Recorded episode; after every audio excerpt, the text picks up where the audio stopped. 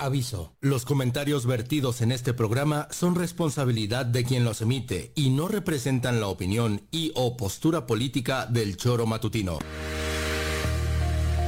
Quédate con nosotros que ya comienza el choro matutino.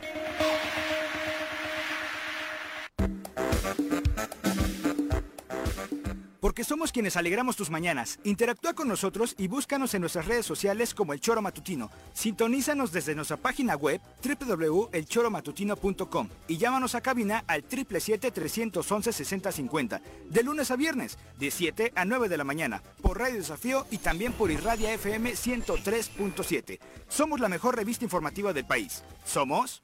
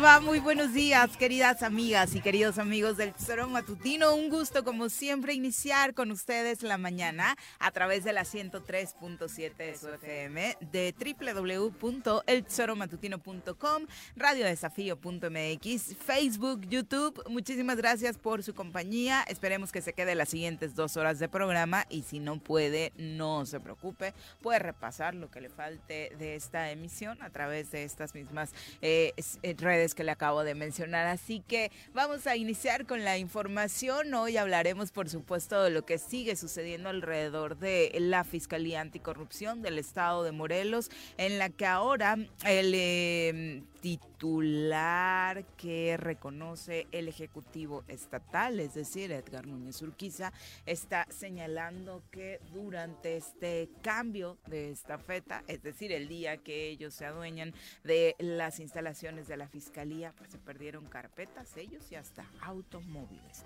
Eh, señora Reyes, ¿cómo le va? ¿Sabe algo de los sellos de la Fiscalía Anticorrupción? ¿Yo? De las carpetas. Buenos días. Se perdieron 10, no, es cualquier cosa. no la ¿eh? traerás por ahí. No, no, yo las carpetas, cabrón, no. Seguro se las llevó Estrella. Estrella Pedrosa. seguro. con un comando terrorista que llegó. Sí, claro. ¿Eh? Estuvo duro, Sí, ¿eh? sí, sí, con todo el operativo que se montó. No, no sé. Bueno, bueno, buenos días. Buenos días. Ahorita hablamos. ¿no? ¿Cómo te va? Aquí estamos, porque hemos venido y bien. A gusto. Ayer estuve en Yautepec, en la noche viendo. Te la pasas en Yautepec. Pues eso, me, me, reciben bien, me quieren bien, cabrón. No voy a ir a la Procuraduría algo Anticorrupción, güey. Me igual me ponen una chinga solo por acercarme. Si a Pedro, a, a, a A Estrella le- Estrellita. le- casi la madrean, cabrón. No, la, la- la- la- la trataron muy feo, cabrón. Entonces, golpes, me, hubo ven a, golpes. me ven a mí. La hostia, no, no. No, voy a no te quiero ni contar, no te acerques. en haces sí haces bien. Pepe, Bueno, ¿cómo te va? Muy no buenos días. Hola Viri, buenos días, buenos días Juanjo, buenos También días auditorio, Pepe aquí andamos listos, sí, también nos dimos una di un buen tour, Cojutla, Zacatepec, Tatizapán. Yautepec, sí, No sí, sí, Dios, Dios. sí, sí, sí, qué calor hace en el sur, ¿eh? Sí, Gente- Todavía no. Gente sí. cubriéndose con el sombrilla este, sol. para el sol en Zacatepec, Sí. pero más este, eran unos chavales, por eso me dio mucha risa, Sí, ¿no? jóvenes o varones. Bueno, pero no son tontos. Ahí no, me parece que pues Está cada bien que se cuiden que del sol, sol. los rayos suben. Si Eso no lo veía, eso sí me dijeron, que podía haber sido por el coruco, porque Claro. si se les cayó otra lámina, No, también no, a no, manera bueno, de protección, sí, no solo por el sí, sol. sí. Ah, bueno. Pero bueno, saludos a toda la gente de la zona sur del estado. Está haciendo un calor. Está a 37 grados ayer en Zacatepec. Fíjate, y estamos en En octubre. octubre, sí. No, bueno, la Era parte del sequía, la que falta de decían, ¿eh? lluvia, terrible. Es que pero estamos bueno. a 37 grados, ¿ah? Pues. Pues está bien, yo me acuerdo que antes, pues como que no tanto, pero está bien. No, está bien que se cuiden de los rayos del sol, causa muchas enfermedades y bloqueador, muchachos, además de la sombrilla. Vamos a saludar a quien nos acompaña en comentarios. Esta mañanita ya está don Carlos Caltenco con nosotros. Carlos, ¿cómo te ¿Qué va? pasa? Muy ¿No buenos días. No, está Ahora, compuesto ahora bien no está la de la de la guerra de las galaxias. Buenos días, Viri, Juanjo, ¿Cómo es tu Pepe. No es cantada. No es cantada. No, no sé por qué, pero nada más a tus consentidos les hiciste Pues, eh, rola. Ah, Eh, es un otoño muy atípico, ¿no? ¿Eh? Un otoño muy atípico, una entrada está, de ver, otoño muy atípico. ¿Ya? Aguanta, aguanta, media hora. Un hombre de izquierda, amante de la música y el fútbol. Llega desde la tierra temisquense el secretario del Ayuntamiento de Temisco, Carlos Caltenco. Bienvenido. Ahora, sí. Carlos, Ahora bienvenido. ¿Cómo te va? Exacto. Pues eh, yo estoy muy a todo dar con el clima. Se recorrió todo el ¿Te gusta temporal. ese clima a ti, no? Sí, de hecho hay un hura- una tormenta tropical ahorita, ¿no? Pues, en el Pacífico. No, en el Pacífico hay otra. está. En el Pacífico acá, hay otra que está entrando al Golfo, ¿no? Y este... Pero ayer no llovió. Creo que más bien está No, no. retrasado El, el temporal. ese- Bueno, ya no llegó. En octubre ya llovió. Ujú. Ajá, sí, y yo creo que va a llover hasta noviembre, Es no- normal. ¿eh? esporádicamente. ¿Qué? Las lluvias en octubre, sí. Sí, Sí, en octubre claro. sí. En octubre, Lo que, lo que fue atípico fue la semanita pasada y todavía esta del calor que hizo. Y, ¿Qué hace? y es como si la canícula también se hubiera recorrido, ¿no? Sí. Que normalmente es a finales de julio, agosto y fue hasta sí, finales de que se septiembre. va, se va y no se va nunca. Y Una es- canícula nuestra, cabrón. no, esa es otra cosa. Está como ayer que querías proponer un, ¿Qué? un este caballo. Ese Juan José. Ah, un se caballo. refleja, expone. No me acuerdo. Ha de ¿A qué ser su libro favorito, ¿A ¿no? Calígula. Para gobernador. Es su libro y su película favorita, la de Dijiste Calígula. que para gobernador. César, cabrón. Fíjate. Bueno, ¿qué más? Bueno, pues eso, ¿no? Que Vámonos al grano. Pero de- fresco, yo amanecí muy fresco. ¿Sí? Allá en Zacatepec dice, No, 37 aquí grados. abajo. 37 es- grados, no, entre María sí está rico, pero aquí abajo hace mucho calor. no, bueno, allá en Temisco estaba fresquecito. ¿Ah, sí? Tranqui, sí, Tranqui, tranqui, no estaba tranqui. tan caluroso, Caluroso. como la semana pasada. La semana pasada sí, Estuvo duro. ni se podía dormir. Exactamente, pero decíamos en medio de toda la lo que declaró ayer Edgar Núñez, eh, el actual, el, eh, eh, el quien se asume como fiscal anticorrupción, señalaba esto, la desaparición de algunas carpetas de sellos y además decía que pues esta situación que se ha dado en torno al organismo pues ha frenado la actuación del personal de investigación y por eso no se ha podido dar seguimiento al trabajo. ¿Ahora se han dado cuenta? ahí. Después de cinco años. No, después de este evento. De esto que Ah, ocurrió, creí ¿no? que... No, pero no. este chico, ¿dónde estuvo cinco años? Ahí en la fiscalía. ¿Ah, sí? Sí, Ah, cabrón. sí. ¿Estuvo en la fiscalía? Sí, ¿Cinco claro. años? ¿Y ahora se ha dado cuenta de que hay pedos? Mira, tiene que tener... eh, es un lumbreras, ¿eh? Es doctor, ¿no? Honoris. Me parece, no sé si honoris. No es honoris. Mm, no sé. Bueno, joder, que, es que a veces dan... hacen... Tenían 10 carpetas antes del evento Sí, y Más. ahora no están. Y antes estuvieron. sí. ¿Y qué hacía él? Porque él era el vice, ¿no? Sí, Bueno, fiscal. es. Sí, sí, sí. Es el vice, qué madres, ¿no? ¿Y por qué no las utilizaron? ¿Por qué no las sacaron? ¿Por qué no hicieron nada? Ahora que dice que desaparecieron, ahora le preocupan, ahora, le- ahora las necesita. No entiendo, ¿eh? Digo, perdón, yo, ¿eh? Bueno, yo creo que sería útil, eh, toda vez que hace esa denuncia, que también diga qué carpetas desaparecieron, Ujú. para, para saber en un momento dado quién pudiera haber resultado beneficiado Claro. de, de esa irregularidad que se ha presentado en las últimas semanas en la Fiscalía. Pero ¿para qué abren carpetas? ¿Para tenerlas en el cajón? Y, y el Dijo que una tema- tiene que ver con el exalcalde de Cuernavaca, Antonio Villalobos, otra tiene que ver con la Sedagro, dentro de las que enumeraba desaparecidas. ¿no? Sí, pero por eso ¿Pero las digo... enumeró todas? o- No, no todas, mencionó esas. Pero Sí, por eso sí le digo, él, sería pero, útil, ¿no? a ver, cuando te abren una carpeta, ¿para qué es? Para tenerla en el cajón. Si te abren una carpeta Para trabajar yo, es porque hay pruebas y- algún motivo. Entonces es un trabajo de investigación. Claro. Y entonces por- Como, como Ministerio Público, que es la Ajá, Fiscalía, ajá. es un trabajo de investigación que se hace sobre actos de corrupción. ¿Desde cuándo, por ejemplo, el caso de Toño? Toño hasta en la cárcel ha estado y sigue en arraigo domiciliario. ¿Esa carpeta qué era? No dicen que... ¿Por qué no la, por qué no la utilizó él? Si era el... Él, él, él- él Ahora es diferente. eh, Yo no, ¿Qué? yo no entiendo este, la pertinencia de, de llevarse la carpeta de Toño, porque eh, ya, ya que la fiscalía le entrega al juez, Por eso. ya, ya no está en manos de la fiscalía, Claro. ya está en manos del eso- juez. eso quise decir. Sí, la fiscalía eso- puede, puede agregar, puede este, Sí. sumar este, Bueno, pero es que información. tiene y tantas carpetas, ¿no? Bueno, ¿no? pero- Entonces, Digo, creo, creo yo que, que este sería interesante saber de las que desaparecieron, iban, no? cuáles no han sido judicializadas Pero- todavía. Y esas son las importantes, ¿no? Pero yo- yo Digo, si quise- se trata de esclarecer. Claro, yo lo que quiero Y decirle lo a él otro es es, por qué no este, se han digo, judicializado. sobre este tema, la, la fuerza desmedida contra Estrella eh, Pedra- Pedraza o Pedrosa. Pedrosa. Yo, yo la conozco, es una persona, es una persona lindísima, Estrella.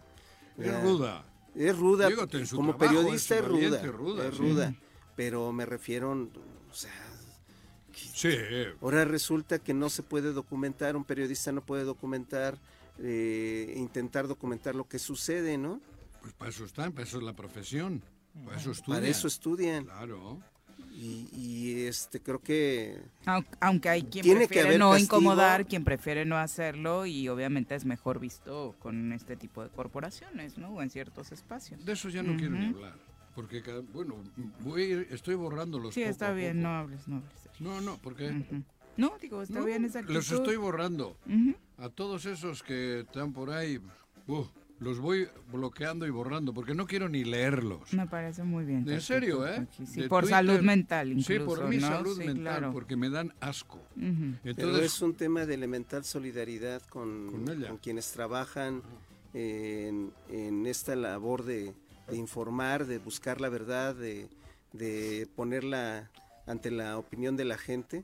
Creo que creo que no puede este uno cruzarse de brazos, sobre todo porque pues es uno de los gremios eh, con mayor índice de impunidad que hay en el país. México está Sí, los ataques a la prensa, por los sí, ataques, a la prensa. Y particularmente por parte de corporaciones policíacas. policíacas que- o de parte de los gobiernos. que, ha- que en un buen número son por parte de los gobiernos, ¿no? En el norte del país. Entonces, eh, que y haya sueltan gente que, a los narcos o que sueltan a estas estos, alturas pues, del ¿quién partido a- todavía quieran vender una historia. ¿Quién mató al chico aquel con lo de la central nuclear? Nuclear no, Termoeléctrica, la termoeléctrica, ¿Quién lo sí. ¿Quién lo? Central nuclear, me quedé pensando. No, no, no, joder, eléctrica, eh, central nuclear, no, central eh, hidroeléctrica. Termoeléctrica. La termoeléctrica, ¿Quién sí. lo mató? Seguimos pues utilizan los tentáculos que tienen para... Porque también era un chico, además de luchador social, era Sí, un tenía una radio comunitaria. Tenía una Sí, radio comunitaria. Y seguramente le mataron por eso. Porque desde ese medio de comunicación para ellos contaminaba. Y lo matan. ¿Quién lo mata? Se encargaba a través de esa radio comunitaria de, De- de informarle informar, a su población particularmente claro. lo que estaba sucediendo en ¿Quién torno lo a la mata? termoeléctrica. Lo y matan los sucedió tentáculos. este sexenio, ¿eh? Lo- sí, Ujú. ocurrió con ahorita, con este Ujú. sex- ¿Quién lo mata? Pues lo matan seguramente uno de los tentáculos que normalmente tienen desde los gobiernos, que puede ser hasta el propio narcotráfico, ¿no? Claro, yo no he sido, yo no he sido, pero mandas tantas señales que algunos de tus tentáculos opera, a veces por mutuo propio, Mm. pero operan así. A los periodistas, algunos dicen, no es que les mató el narco. Sí, claro. Pero ese vínculo que hay ya, el narco, narcogobiernos, porque los hay, entonces son, las repercusiones son esas. Hablando de los medios de comunicación, de los periodistas, de las mujeres periodistas. Por eso no es peligroso ya el hecho que le ocurrió a, a esta Estrella. a Estrella. Pero queda un antecedente que permite a uno de esos tentáculos, más adelante, poder, eje- poder hacer cosas contra ella. Así operan.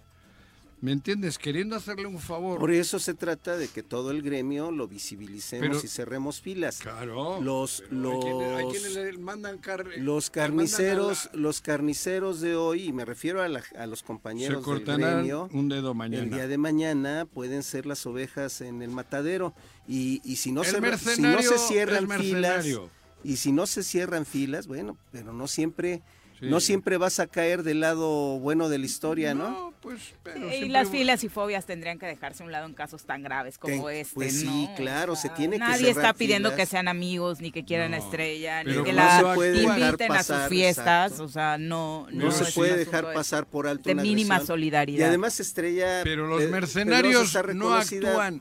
no solamente aquí en Morelos, sino es una periodista con Tú un- bien sabes, Carlos, que los mercenarios actúan porque les pagan. por consigna. Por consigna Por pagada. Pagada. El mercenario. Y mercenarios son los que van hoy a favor de Vietnam y luego de Pues ver, Estados Unidos. a ver de quién, quién, le pague. quién levanta la voz por, por ellos cuando Pero ellos ya saben que viven de eso. Ellos No, ya saben. No estoy cuestion- cuestionando Ellos ni la mercenarios. moralidad ni digo, es- son penny liners, yo lo he dicho aquí muchas ¿Qué veces. son esos? Eh, escritores de a centavo la línea. Vamos a escuchar parte de lo que decía Edgar Núñez Urquiza respecto a este tema de las cartas. Ahí les va. Yo ni escucho.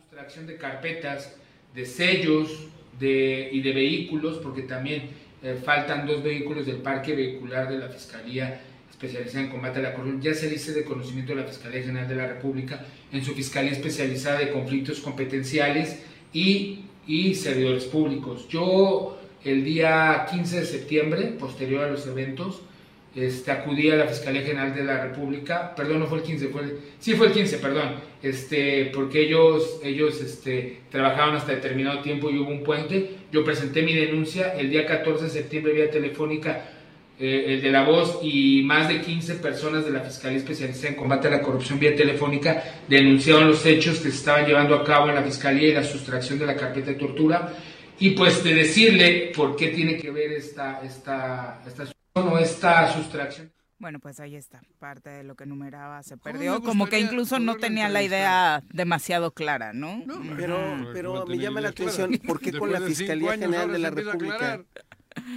no forma parte de la Fiscalía General del Estado, la Fiscalía está acusando a la otra fiscalía. Está, está acusando a la FIDA y a la Fiscalía de Alto Impacto de aquí de Morelos, en el sentido de que ellos fueron los que sustrajeron estas carpetas. Pero yo le preguntaría, es que a mí cómo me gustaría tener los, la posibilidad de hablar así, ¿no? A ver, cabrón, ¿y qué has hecho en cinco años? Eso, esa pregunta la haría.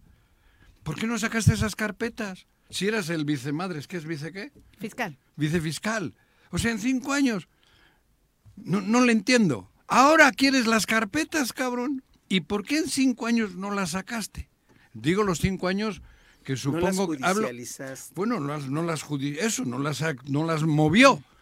¿Por qué Eh, ahora? ¿Qué, qué, qué, Fiscalía, qué- qué cosas? No, no? sé, no sé la verdad normativamente. ¿O qué hizo en cinco años el señor ignoro, este? Ignoro normativamente si, si el marco jurídico de la Fiscalía eh, de la Fiscalía Anticorrupción establece tiempos y plazos, pero una carpeta, una integración de una averiguación no puede tardarse tanto tiempo. Cinco años, por lo Para menos. que la presentes a un juez y sea Por eso. ¿no? Porque justo habla de que estas carpetas pueden estar relacionadas con funcionarios de la administración pasada, con Por eso- funcionarios de la Fiscalía General del Estado y jueces del Tribunal Superior de Justicia. Pero en cinco No. años, mi querido, ¿qué? ¿Cómo se llama este? Edgar. Edgar, querido, ¿qué has hecho en cinco años? ¿Qué hace? Esa es mi pregunta. Si son de la administración pasada, ¿por qué tenías las carpetas debajo de tus testículos? Porque seguramente las tenía debajo porque se No se sentó en ella. perdido, ¿no, Juanji? No creo que la estuviera ahí. Bueno, pero cuando... Sería pero muy grave luego, que se le no perdieran él, si estaba ahí. Ya no estaban sus testículos encima. Igual llegó otro y se las Por eso las- se las la movió. robaron, supuestamente. Pero ¿qué ha hecho en cinco años para que ahora arme este pedo? ¿De qué trabajaste? Edgar se llama. Edgar, ¿qué trabajaste en cinco años? Si ahora en un ratito quieres sacar carpetas de funcionarios de hace ocho, nueve, diez años, ¿o, para qué tenías las, las, las carpetas? Ay, porque tú eras, ¿era el vice qué? Vicefiscal. Vicefiscal. José. Has cobrado de vicefiscal, cabrón. Y en cinco años no le dijiste a Juan Salazar, oye, Juanito, mira, tengo aquí debajo de mis testículos en la, en la silla, tengo diez carpetas. ¿Qué hago con ellas, cabrón? Ahora te preocupa. ¿Qué es que te ha pedido Cuauhtémoc Blanco que las saques o qué? Ahora, para hacer ruido, para equilibrar o para seguir haciendo daño a Morelos o no, no sé. Ay, ¿No cabrón. crees que es por iniciativa propia y porque quiere justicia? Ah, por eso digo, ¿y por qué no lo ha hecho en cinco años? Es que esas son las cosas. Es que que hoy no ya es el titular. Porque ¿Eh? tendría Porque claro. ya es el titular, ¿eh? Pero Entonces, cuando eras Se vice... quiere llevar las palmas. No, ah, bueno, joder, y cuando- por eso, entonces cuando era vice, vicealmirante, no, que- eh, vicealmirante, fiscal. vicefiscal, El otro es Guarneros. Yo creo que ayudaría mucho para que, efectos que de, se vaya. No sé, Mucho ayudaría que se vaya que no, se vayan las policías que, están ahí. que, este, haga pública una relación completa de las carpetas desaparecidas. Eso aclararía mucho Claro, eh, qué esperas de interés hay detrás de esas claro, que den los nombres y por Pero qué. todas. Y ¿no? por eso. Y lo otro, que también hubiera de manera este, ¿Qué? igual, ¿Qué? es, eh, un informe pormenorizado del estado eh, de, de por qué las más antiguas no habían sido presentadas Eso, o judicializadas. Eso, exacto. No ¿no? tenían las pruebas. Edgar, querido. Bueno, si no tienen Acuérdate las- que alguna vez Juan Salazar decía que al propio gobernador se lo dijo, que la gente del gobierno del estado no le daba la documentación para poder integrar las carpetas. Entonces de pronto hacían de estas tantas carpetas que presentó Gerardo Becerra, que después retiró, por cierto, después retiró, que ¿Quién cuando salió del gobierno, salió denunciando de 3 mil millones de pesos y no sé Portada qué. de tal. reforma. Vino aquí, vino otros medios, estuvo y decía corrupción y Cuauhtémoc y Ulises y, y Villarreal y no sé qué. Y después él retiró las, las acusaciones ante la Fiscalía Anticorrupción. Entonces tal vez Gustavo Urquiza no sabe que son tal vez algunas carpetas que el propio Gerardo Becerra inició hace mucho tiempo, que incluso tuvo protección de la Fiscalía Anticorrupción, Gerardo Becerra, después de que salió como funcionario. Creo que ya, ¿no? Ah, ¿se las pusieron Sí, de nuevo? creo. Yo sabía que se los Mm. quitaron. ¿Ah, sí? Cuando quitó las, las carpetas ya no había Ah. motivo para que... Ah. Y estuvo tres años ejerciendo. ahí. ¿cómo, cómo era su Me acusó figura? a mí de que yo me El El no zar anticorrupción. Era el zar. Gerardo. Becerra me acusó a mí. Aquí ha habido dos zares, el de. Persia y, Y, él. y luego, Vino el zar de Persia. Digo, lo digo, lo digo así. Y bueno, derivado de estas de- No, era el broncas, Shah. ¿no? O de esta Eh, Reza disputa. Palevi, ¿o ¿cómo sí, era? era el Shah. El Shah. El Shah. Reza. No era el Y zar. este era el Becerra. Becerra. Pero bueno, Becerra. derivado de esas, este, de este pleito que hay en la Fiscalía Anticorrupción, pues Ahí el primer persona que por la que están tratando de, pues, eh, culpar también de esta sustracción de las de las carpetas es a Isaías Rodríguez Moreno, quien fue Pobre. nombrado como fiscal y ¿no? que estuvo No, no, tres, no. cuatro días. No fue encargado de despacho. No, no lo No. nombraron vice- Es. lo nombraron. Creo que todavía es. Mira, que aquí en la nota que incluso firma Justino Miranda en su, peri- en su medio de comunicación sin línea, lo reconoce como el fiscal anticorrupción eh, de Morelos, Isaías Rodrigo Moreno, Ajá. obtuvo una suspensión provisional para Rodríguez. evitar ser detenido por la Fiscalía General de, Re- de la República, cuya institución abrió una investigación por el extravío de la carpeta de investigación integrada en contra del fiscal general Uriel Carmona por el delito de tortura. Este ya tiene Ah, la del Sí, diablo. la del a ver, diablo. la Fiscalía General, la, tiene- la Fiscalía Anticorrupción eh, atiende delitos de tortura. En- es que, eh, eh, por, este, sí, O sea, parece que sí. Sí, ¿sí? por- por- sí, ahí está integrado. Es, es un acto de corrupción, aunque es un de la, la tortura No, la tortura es un delito mayor Sí. que tiene que judicializarse con las fiscalías que corresponden. Claro, joder. La de anticorrupción atiende temas de corrupción Financieros, como tal. tal, de esto. de Financieros. Ya Claro. quiere hacer el trabajo de la fiscalía, de la otra. Lo que pasa es que igual le O torturaron sea, ¿qué- qué- qué? con Ah, algún no, libro. ¿no? Con todo el- respeto, no. Con música de. Arjona. Y en este-. Y en este sentido, que tú- Urge una reforma profunda al Poder Judicial. y en Definitivamente. este sentido que tú decías, la Carlos, sobre si tiene la Fiscalía. General de la. República eh, posibilidades de integrar o de Creo que estar la, en la Fiscalía General La de la Fiscalía República Anticorrupción del Estado es una subsede de la Fiscalía General de la, De la República, República. en Morelos. Claro. Hay gente de la Fiscalía General de la República Dentro. trabajando dentro Buscando las de la Fiscalía que de Anticorrupción los desde de- que se integ- desde que hicieron el operativo. Desde que llegó el operativo de la Marina, desde que llegó el operativo de la Sedena, de la Guardia Nacional, de la Comisión Estatal de Seguridad Pública, Ajá. desde ese día La Fiscalía la Anticorrupción es la subsede de la Fiscalía General de la Mm, y República. eso no es correcto Morelos. Me institucionalmente, parece que ¿no? Me parece que no, pero ¿Pero qué ellos, ellos le están marcando el paso a este fiscal, a este vicefiscal Claro.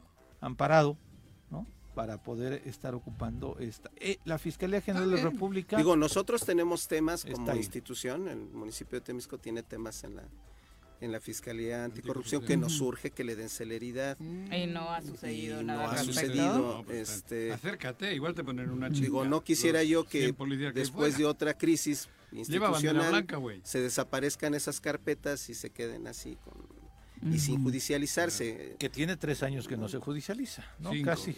No, la de- la de dos, ustedes, casi dos, dos años, años y dos- cacho. casi dos años. Ah, bueno.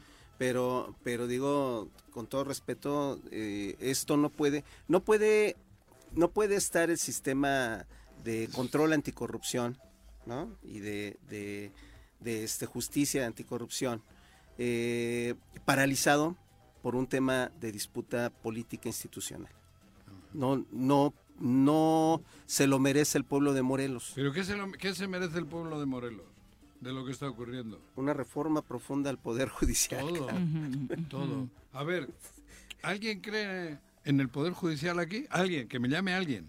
¿Alguien cree? Mira, si los mismos Uno, representantes de las diferentes instituciones del Poder Judicial Ah. no confían en sus instituciones, Claro. como ha quedado aquí claro muchas veces, Gamboa, Claro. Gamboa ¿qué te iba, puedes esperar? Gamboa iba a presentar una denuncia ante la Fiscalía General de la República. Por Que ejemplo, por cierto no ha dicho si la presentó, qué número de carpeta es, en qué va, ¿no? Gamboa, el titular de la Tribunal Superior de Justicia. ¿Quién que acudiría Gamboa? a, las- a las Si instituciones te federales. dijese yo lo que ¿No? escucho, uh, la, la, la, la, la, la. Cambias muy rápido de opinión de la ¿Por qué? gente. Juan. Pues no, eso, la eso gente, lo la- registra el auditorio. ¿eh? La gente, El ¿cómo? auditorio dicen ¿Qué? que eres como la chimotrufia. ¿Ah, sí? dices una cosa, dices lo otro. No, no, yo digo siempre lo que pienso. No, sí, que puede está, ser distinto a lo de ayer, sí. está, está grave la situación. Pero lo en que me sorprende es que las personas logren Miren, hacerte cambiar de opinión tan miren, rápido, ¿no? Porque ¿por qué tu opinión? Vamos particularmente del presidente del Tribunal Superior de Justicia era totalmente diferente. Yo Claro. diría, estabas en el otro extremo en Claro, mi opinión. yo confiaba plenamente en él. Aquí estuvo 12 años. Hay, hay Y, un, y posterior. un tema muy y a claro. mí, él solito, él solito me ha convencido de lo que hoy pienso de Hay un él. tema muy él claro. a mí me ha convencido. Hay un tema muy Nada más claro. yo no he rebuscado. que, que ha habido casos debería de donde ser me han dicho, oye, pero quiere tanto. Ha un- habido otros casos que me han dicho, oye, güey, ten cuidado que te quieren chingar. Ha habido tal que no te, te la pelo. Me prometió unas cosas, me hizo mocos. Ay, qué feo. Mocos. Entonces, él solito. Y así me ocurre con muchos. Pero fíjense, fíjense Hay nada otros más. todo lo contrario. Con Carlitos, por ejemplo, estoy a toda madre. Vean, vean nada Porque más. Es congruente. Vean nada más. Caltenco. Estamos o no de acuerdo que uno de los el problema central ahorita en el estado de Morelos tiene no. que ver con la ¿Ah, inseguridad. Sí, claro. ¿sí? Con la gran cantidad de delitos de alto impacto, por ejemplo, homicidios dolosos, en los que ningún municipio está exento. Este, feminicidios, El primer ¿sí? estado del país. el robo de auto con violencia, que Sí, también estamos sí, hasta el tope, eh, y esos delitos no son castigados. Claro. ¿Ok? ¿Estamos de acuerdo con eso? Mm, ¿En qué caraja cabeza cabe? Y lo digo por todos los involucrados. ¿En qué caraja cabeza cabe paralizar el sistema de impartición de justicia en el Estado cuando tenemos estas condiciones? Claro. Por eso, Ah, por egoísmo. Déjense sus pugnas, sus, Sí, sus este, No, pero- cuestiones y dedíquense a trabajar, Pero el egoísmo, carajo. Carlos, es que Este, la el- el situación, problema es que es- el horno no está, es el, el mejor dicho, el dicho que lo define bien esta situación, el horno no está para bollos, como para que estén con, paralizando el sistema de impartición de ¿El justicia. imán qué hace? ¡Pic! Se va, ¿no? Cuando le ponen enfrente el imán. Ahí va, ¿no? El polo opuesto. Eso es lo que ocurre aquí. En chinga van al imán, que es el dinero. Y Sí, que nadie pero me diga el lo horno no contrario. está para No, bollos. pero el horno no está para No bollos. está para bollos, no Pero está como para que se ponga esa agenda. Les vale madres el bollo, el pan. Lo que quieren es su dinero. Y entonces... Para eh, tener su dinero necesitan el pan. no, pero y ya bien lo cocinadito. No, pero ya lo tienen. Bien horneadito. En cuanto llegan a su lugar, a donde están, hay, luego ya es el dinero. Ese es el imán. Y todo está igual, todo. En cualquiera de los sistemas que le, le pesques, De los poderes. de los poderes está igual, cabrón. Es así. ¿Cómo se alimentaban los diputados? Con dinero. ¿Quién era papá dinero? El gobierno. ¿Dónde van todos hoy? Aunque duela escuchar, ¿dónde está papá gobierno que es el que reparte el dinero? El imán va para allá, Carlitos. Lo que tú dices es real, pero mientras los que llegamos a esos cargos vamos detrás del dinero, es facilito para Está los jodido. que... Es facilito, porque solo es abrir la ventana y ahí va el imán, ¡pum! En chinga. Ya ves cómo el imán recorre en chinga, ¿no? Pone al fierro va el imán en chinga, el hierro. Eso es igual. Así estamos en Morelos. Primero te hacen una, un rollo acá. Son muy listos los egoístas. Los avariciosos son muy listos. Van preparando el terreno. Nos, por eso Van a mí. generando una opinión. Claro, pero ellos llevan la meta esa, ellos ya saben, yo tengo que ir al imán a huevo. ¿Y cómo? Entonces voy abriéndome camino, engañando a uno a otro, somos tontos, pendejos, que nos vamos dejando porque confiamos todavía. Y es mentira. Los que llegan, en la mayoría de los casos, llegan de diputados, van detrás del imán. Lamentablemente, sí. Ahora tienes 15 de un lado y 5 del otro. Esos 5, chin, el imán. ¿Quién es el dueño del imán? El gobierno, el ejecutivo. Para facilitar sus cosas, utiliza el dinero el imán. Porque no hay capacidad. Cuando llegue un gobernador o una gobernadora realmente justo, bueno y amante de Morelos, se acabó el imán. Mientras lo quieran arreglar todo con dinero, porque desde que llegaron negociaban con los Y diputados. Una pregunta, ¿qué tiene que ver el poder judicial y eh, digo el poder este legislativo y el ejecutivo con Por eso. la crisis del Con la poder judicial? Pero tú ve el ejemplo. ¿Qué tiene que ver? Por eso, Carlitos, pero cuando Gamboa se presenta de candidato era el rival del candidato del Ejecutivo. ¿Y ahora qué ha pasado? Lo puso Graco, decían. ¿Y ahora qué ha pasado? Se tomó una foto con Uriel y Capella y fue un escándalo. ¿Y ahora qué ha pasado? Pues es como ¡Ping! cambian, cambian los, los Sí, pero mientras políticos. tanto, las vidas Eso en Morelos se exacto. siguen perdiendo. Y sigue sin haber Justo, justicia. justo hoy, Pues 5 de porque- octubre, se cumple el primer aniversario luctuoso de la diputada Gabriela Marín. Aquí un caso en el que todos nos eh, sumimos en el miedo, en la impotencia, Es hace un año que ocurrió.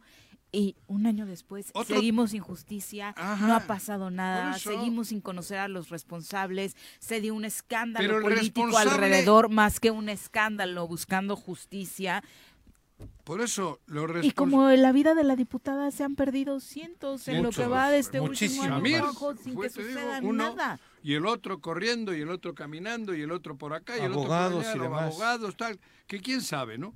Pero por eso te digo, Ese estamos metidos en una dinámica que todo es imán, todo es dinero.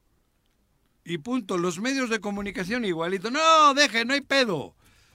¿Qué le pasó a Garrigos? Que por no dar dinero, No, afortunadamente no todos los medios de comunicación, dime, pero digo, sí está grave dime, que, dime cuál. que este Bueno, joder, cabrón. Sí, pero, no es, los que, demás compañeros pero es que debería, esta pero por ¿no? sistema No, hay debería de varios, hay ser. varios que no agarran es- El- la yo, quisiera poner ahí un paréntesis. ¿Qué tal si eh, veo aquí una nota del diario Morelos, declaraciones Uh, del ay, vicefiscal, Uh, la, la. este, mencionando que ¿Qué dice fiscal? U- ¿Uriel? el vicefiscal, el Edgar. vicefiscal Edgar Urquiza, que eh, Juan Salazar Núñez sigue siendo fiscal anticorrupción Ah, porque solamente presentó una licencia mm, y que fue obligado por Carlos Montestello a renunciar. ¿Quién es Carlos Montestello? el que fue el, el, vi- el fiscal metropolitano que estuvo al frente de la fiscalía mientras eh, Uriel Carmona enfrentaba Lo su obligaron como le pusieron una pistola en la Parece que sí. cabeza. Entonces dice que Ah, le pusieron una pistola en no, la no, cabeza. no, no dice, no dice eso, no dice eso, Ah. perdón, pero que el 16 de octubre esa solicitud de licencia sin goce de sueldo que promovió Juan Salazar concluye. Prácticamente a mí me parece que está anunciando que el 17 de octubre Juan Salazar intentará regresar a la Fiscalía Anticorrupción Mm. como su titular. ¿Ya no va a ser magistrado? Mm, mm, ¿Ya pues se la peló? no sé, Imagínate. no sé si No el, proceso de Es que magistratura ve, ve cómo está ese desmadre. Es que a- así lo estoy viendo como un anuncio. chambista. De que quiere regresar a la Pero joder, chapista, tú, tú, Ahora, tú no, no quisieras tenía ser para magistrada. el- ahora, ¿Cuántos Juanjo, años? 14 pero no años. tenía Pero, necesidad de pedir Y licencia. cagándote de dinero. Juanjo, No tenía- por la cárcel a supuesto, inocentes y y, y hablando de dinero que hace rato, cualquiera se nos antojaría tener mejores condiciones de vida, pero también hay que tener dignidad. No tenía Dios. ¿Hay que tener qué? dignidad. No tenía necesidad de pedir licencia Juan Salazar Núñez. No sé. No hay La que ser quiso de solicitar, nadie. a ver, curioso, Juan Salazar Núñez no era necesario que pidiera licencia para ir de magistrado, pero pide licencia un día antes De de, que la Fiscalía. Anticorrupción pide la orden de manos. en contra de Uriel Carmona. Sabiendo la que venía. Curioso. Ya sabía. ¿No? Digo yo, yo deduzco No, eso. él dice que no. Ah, Él dice My que God. no. Él dice que no. Y decía, voy a regresar a la God. fiscalía y No vamos a ver Sí, cómo arreglamos el tema. Pero. Uriel, eh, perdón, Juan Salazar no necesitaba pedir licencia en la Fiscalía Anticorrupción Claro. para poder llevar a cabo Postular. este proceso de magistrado. Así lo hizo Adriana Pineda. Era fiscal antisecuestros y este se dio el proceso para designación de la magistratura del Tribunal Unitario de Justicia para Adolescentes este y eh, fue electa Creo por que- el Congreso y ahí fue cuando Creo que. Uriel no se ha dado cuenta, ¿eh? ¿De qué? Que lo traicionó Juan Salazar. ¿Será? Creo, ¿eh? No, Uriel dice. no Está creo. difícil, ¿no? Como estaba en el altiplano, difícil. no se ha dado cuenta. Posiblemente. Creo, ¿eh? Yo no he hablado con el señor fiscal, pero. Yo no especularía ahí. No, yo Lo tampoco. que sí me preocupa Yo es que no todos los involucrados en, en, eh, desde el magistrado presidente del Tribunal de Superior de Justicia, desde el titular de la Fiscalía, el titular de la Fiscalía Anticorrupción, Ajá. todos, todos, todos, todos tenemos eh, y- y la intervención irregular de la Fiscalía General de la República, este, tienen en una situación de parálisis la impartición de justicia en el estado de Morelos frente a un entorno y un contexto violento. Eh, ¿En qué, en qué, en manos de quién estamos los, los este, ciudadanos morelenses si estamos expuestos a, a todos estos delincuentes que están actuando todos los días y además las instituciones que deben de procurarnos justicia están paralizadas. Sí, no es Eso como que lo Morelos grave. esté en paz y tengan las posibilidades todos estos funcionarios de tener un rato libre para encargarse de estos chismecitos o de hacer ¿Por qué no se van a jugar paddle? ¿Por qué no se van ¿Qué culpa tiene a padre, arreglar sus de diferencias en una cantina de después del horario de trabajo lo- lo y luego ya regresan a hacer su chamba y nos ayudan Mira. a todos a, a que esto funcione mejor? Carlos, ayer termina la Copa Agustín El Alonso. problema es el resultado, Juanjo. ¿Qué resultado? El resultado es la Está bien. impunidad. Sí. Frente a instituciones de impartición de justicia paralizadas, Pues el resultado es la impunidad. El resultado es que el delincuente dice, no me pasó nada, lo vuelvo a hacer, lo vuelvo a hacer, lo vuelvo a hacer. ¿Cómo no me lo pasó vuelvo a nada? Me premian, Me Pregunto. protegen. me protegen, soy el héroe. Soy la víctima. ¿Cómo es el ángel o cómo le dicen a ese chico? El diablo. No, no, ya no es el diablo, ahora ya le han cambiado la- el ángel. Es el ángel de Tres Marías. Pero ayer venía en la noche de Yautepec, después de ver el partido de la Copa Agustín Alonso, y traía la radio en el coche, venía yo haciéndome ¿Qué así. venías escuchando, reggaetón? No, no sé qué emisora era. Y de repente entra un programa de, con tres o cuatro de estos de por acá, de los que cobran en el gobierno. Creo que son periodistas, creo, dicen. Ajá. Y iba oyendo y dice uno, y me di por aludido. Dice, no, es que los que defienden al, al Uriel este son unos cabrones y tal, porque, porque en lugar de acusarlo de un asesinato, porque en lugar de estar en lado de la víctima, de la asesinada, de la femi- del, del feminicidio, están apoyando a un poderoso, eso hay que acabarse. Y dijo, hijo de la... ¿Quién ha dicho que fue feminicidio? La Fiscalía de la Ciudad de México. No, no, no. La fiscalía puede decir misa. Pero no bueno, lo dijo ella, Ah, preguntaste, pero, ¿no? pero ¿quién ha sentenciado? ¿Dónde hay un crimen? ¿Dónde hay un feminicidio? ¿Hay un feminicidio ya? Todavía no hay una sentencia. Entonces, con, y dice, mienten esos que están diciendo que Uriel era un preso político. Tú Miento y también mi- poniéndote el saco, Juan Me, José, me puso el saco. Bueno, cambié. o sea, ¿tú defiendes a Uriel? No, Bueno. Es que te pones el saco. no, me no, pero por eso te digo, me puse el saco, porque claro que le defendía a Uriel yo. En este caso, Yo defendí al titular de la Fiscalía eso, General bueno, de Uriel Justicia llama, por la institución. Uriel, A la ¿no? institución. por la institución y, la auto- y eso- las violaciones pero el- clarísimas pero- a la ley es que yo y a la autonomía del Estado. No, diciendo- el Uriel. uso faccioso Yo de las voy, sí, instituciones no, yo Uriel. voy del más Estado. lejos. Para mí no Es ha habido peligroso. feminicidio. Sí. Es que yo voy más lejos. Para mí no ha habido feminicidio porque una mujer de Morelos, doctora, hizo una autopsia y dijo que no. ¿Por qué le voy a creer a otra que ni la hizo? O sea, yo estoy hablando, me estoy, yo no estoy hablando de Uriel. Hay una profesional, ha hablado, yo la conozco, la hemos visto todos. Entonces, ¿por qué yo voy a tener que estar de acuerdo en que allí enfrente han dicho que hay un feminicidio? ¿Por qué? Entiendo que hay unos criminales, porque los que estaban con ella son unos criminales de forma natural. Sí, claro, el trasladar el, cuerpo como lo manera, trasladaron y demás. Eso es un crimen. Ahí sí, a la cárcel, cabrón. Pero a mí, yo a la doctora, porque aquí yo no estoy hablando de Uriel, estoy hablando de la doctora, de la profesional que le hizo la autopsia, la necropsia. Ella dijo, no señores, así, así, así, cabrón. ¿Por qué no voy a creer en ella? Me baso en eso. Yo no estoy defendiéndole a Uriel. Yo estoy defendiendo a una profesional de Morelos. Aquí hay muchos entredichos, por ejemplo. Mientras tanto, que ¿Quién, la quién- goma. quién cuestiona la resolución de la doctora, de la, de la perito, de la, de la este, Fiscalía del Estado de Morelos? La, Fiscalía de la Ciudad de México. Y tienen ahorita un pedote Otro mayor. atorado mayor. Donde están incluidos sus policías. Donde están incluidos la misma fiscalía. Claro. Dice el dicho y lo dice muy bien. Para, Probado. para hablar, para hablar con, con suficiente soltura hay que tener este Pelos de la burra. hay que no, hay que tener la, la cola muy limpia. Porque entonces se cae en una incongruencia.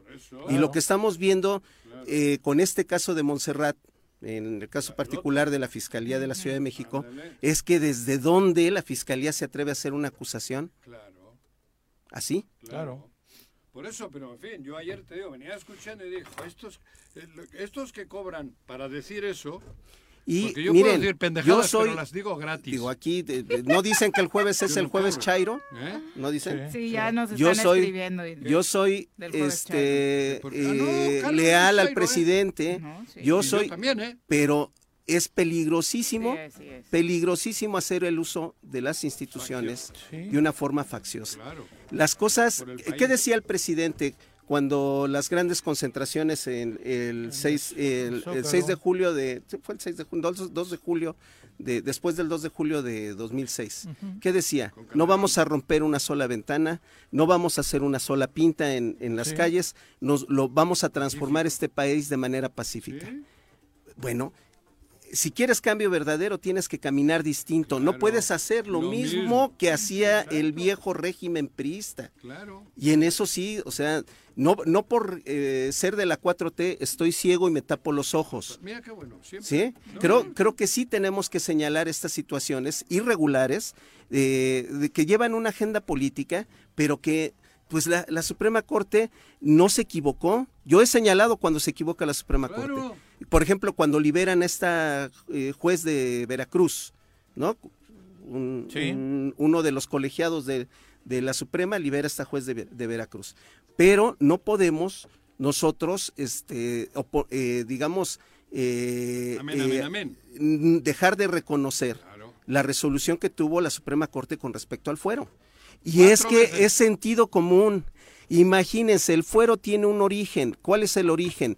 El precisamente evitar la disputa entre, y- utilizar las instituciones para una disputa política. Sí, una persecución. política. Imagínense lo que pasaría si la Suprema Corte no resuelve en este sentido. Uh, todos los fiscales de la A República a, y a darse en la madre entre A ellos. detenerse entre ellos. A Ya son tener las una 7 agen- con a- a darle 45. agenda política. Vamos Por muy eso- retrasados con nuestro primer corte. Nos vamos a pausa. Regresamos con Bueno, bueno, Bueno. Bueno, ¿quién habla? El choro matutino, buenos días. Contáctanos, dinos tus comentarios, opiniones, saludos o el choro que nos quieras echar. Márcanos a cabina 311 6050. Súbale por Juárez, Calvario, atravieso Avenida Morelos. Eh, Sí, sí se va recorriendo, por favor. Por favor, pero rapidito que ya va a empezar el choro.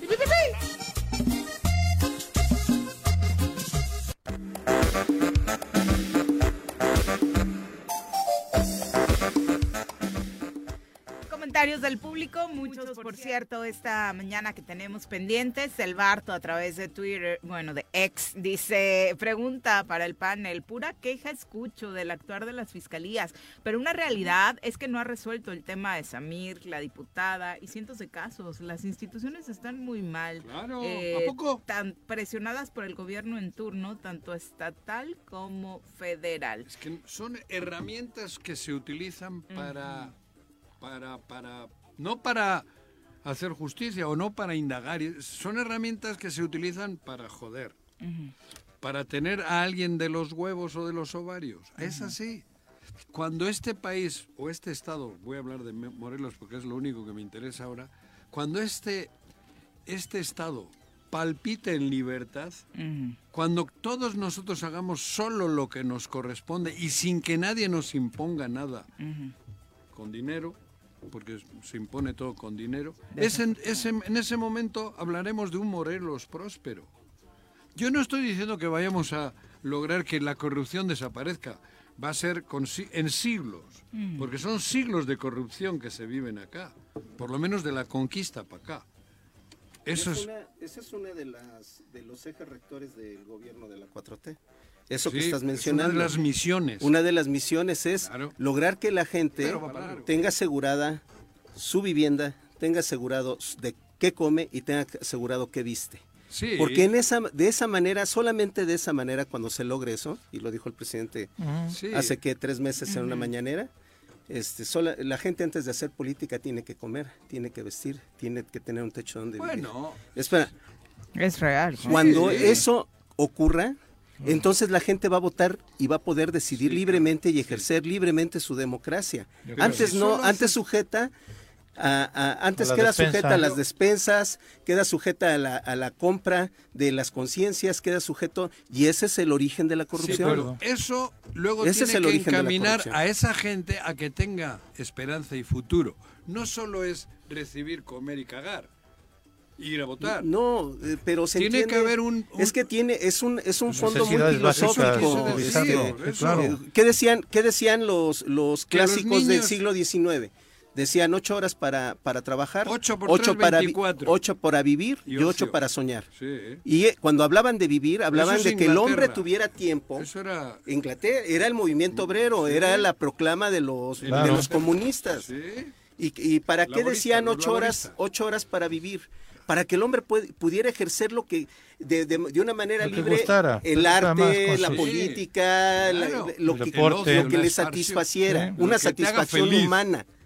¿Sí me explico? eso, Eso es humanismo. claro. Y, y Sí, este pero estamos lejos. por eso, pero hay, hay gente que, que en lugar de, de hacer la función de gobierno para generar estas condiciones, Las empeora. las empeora.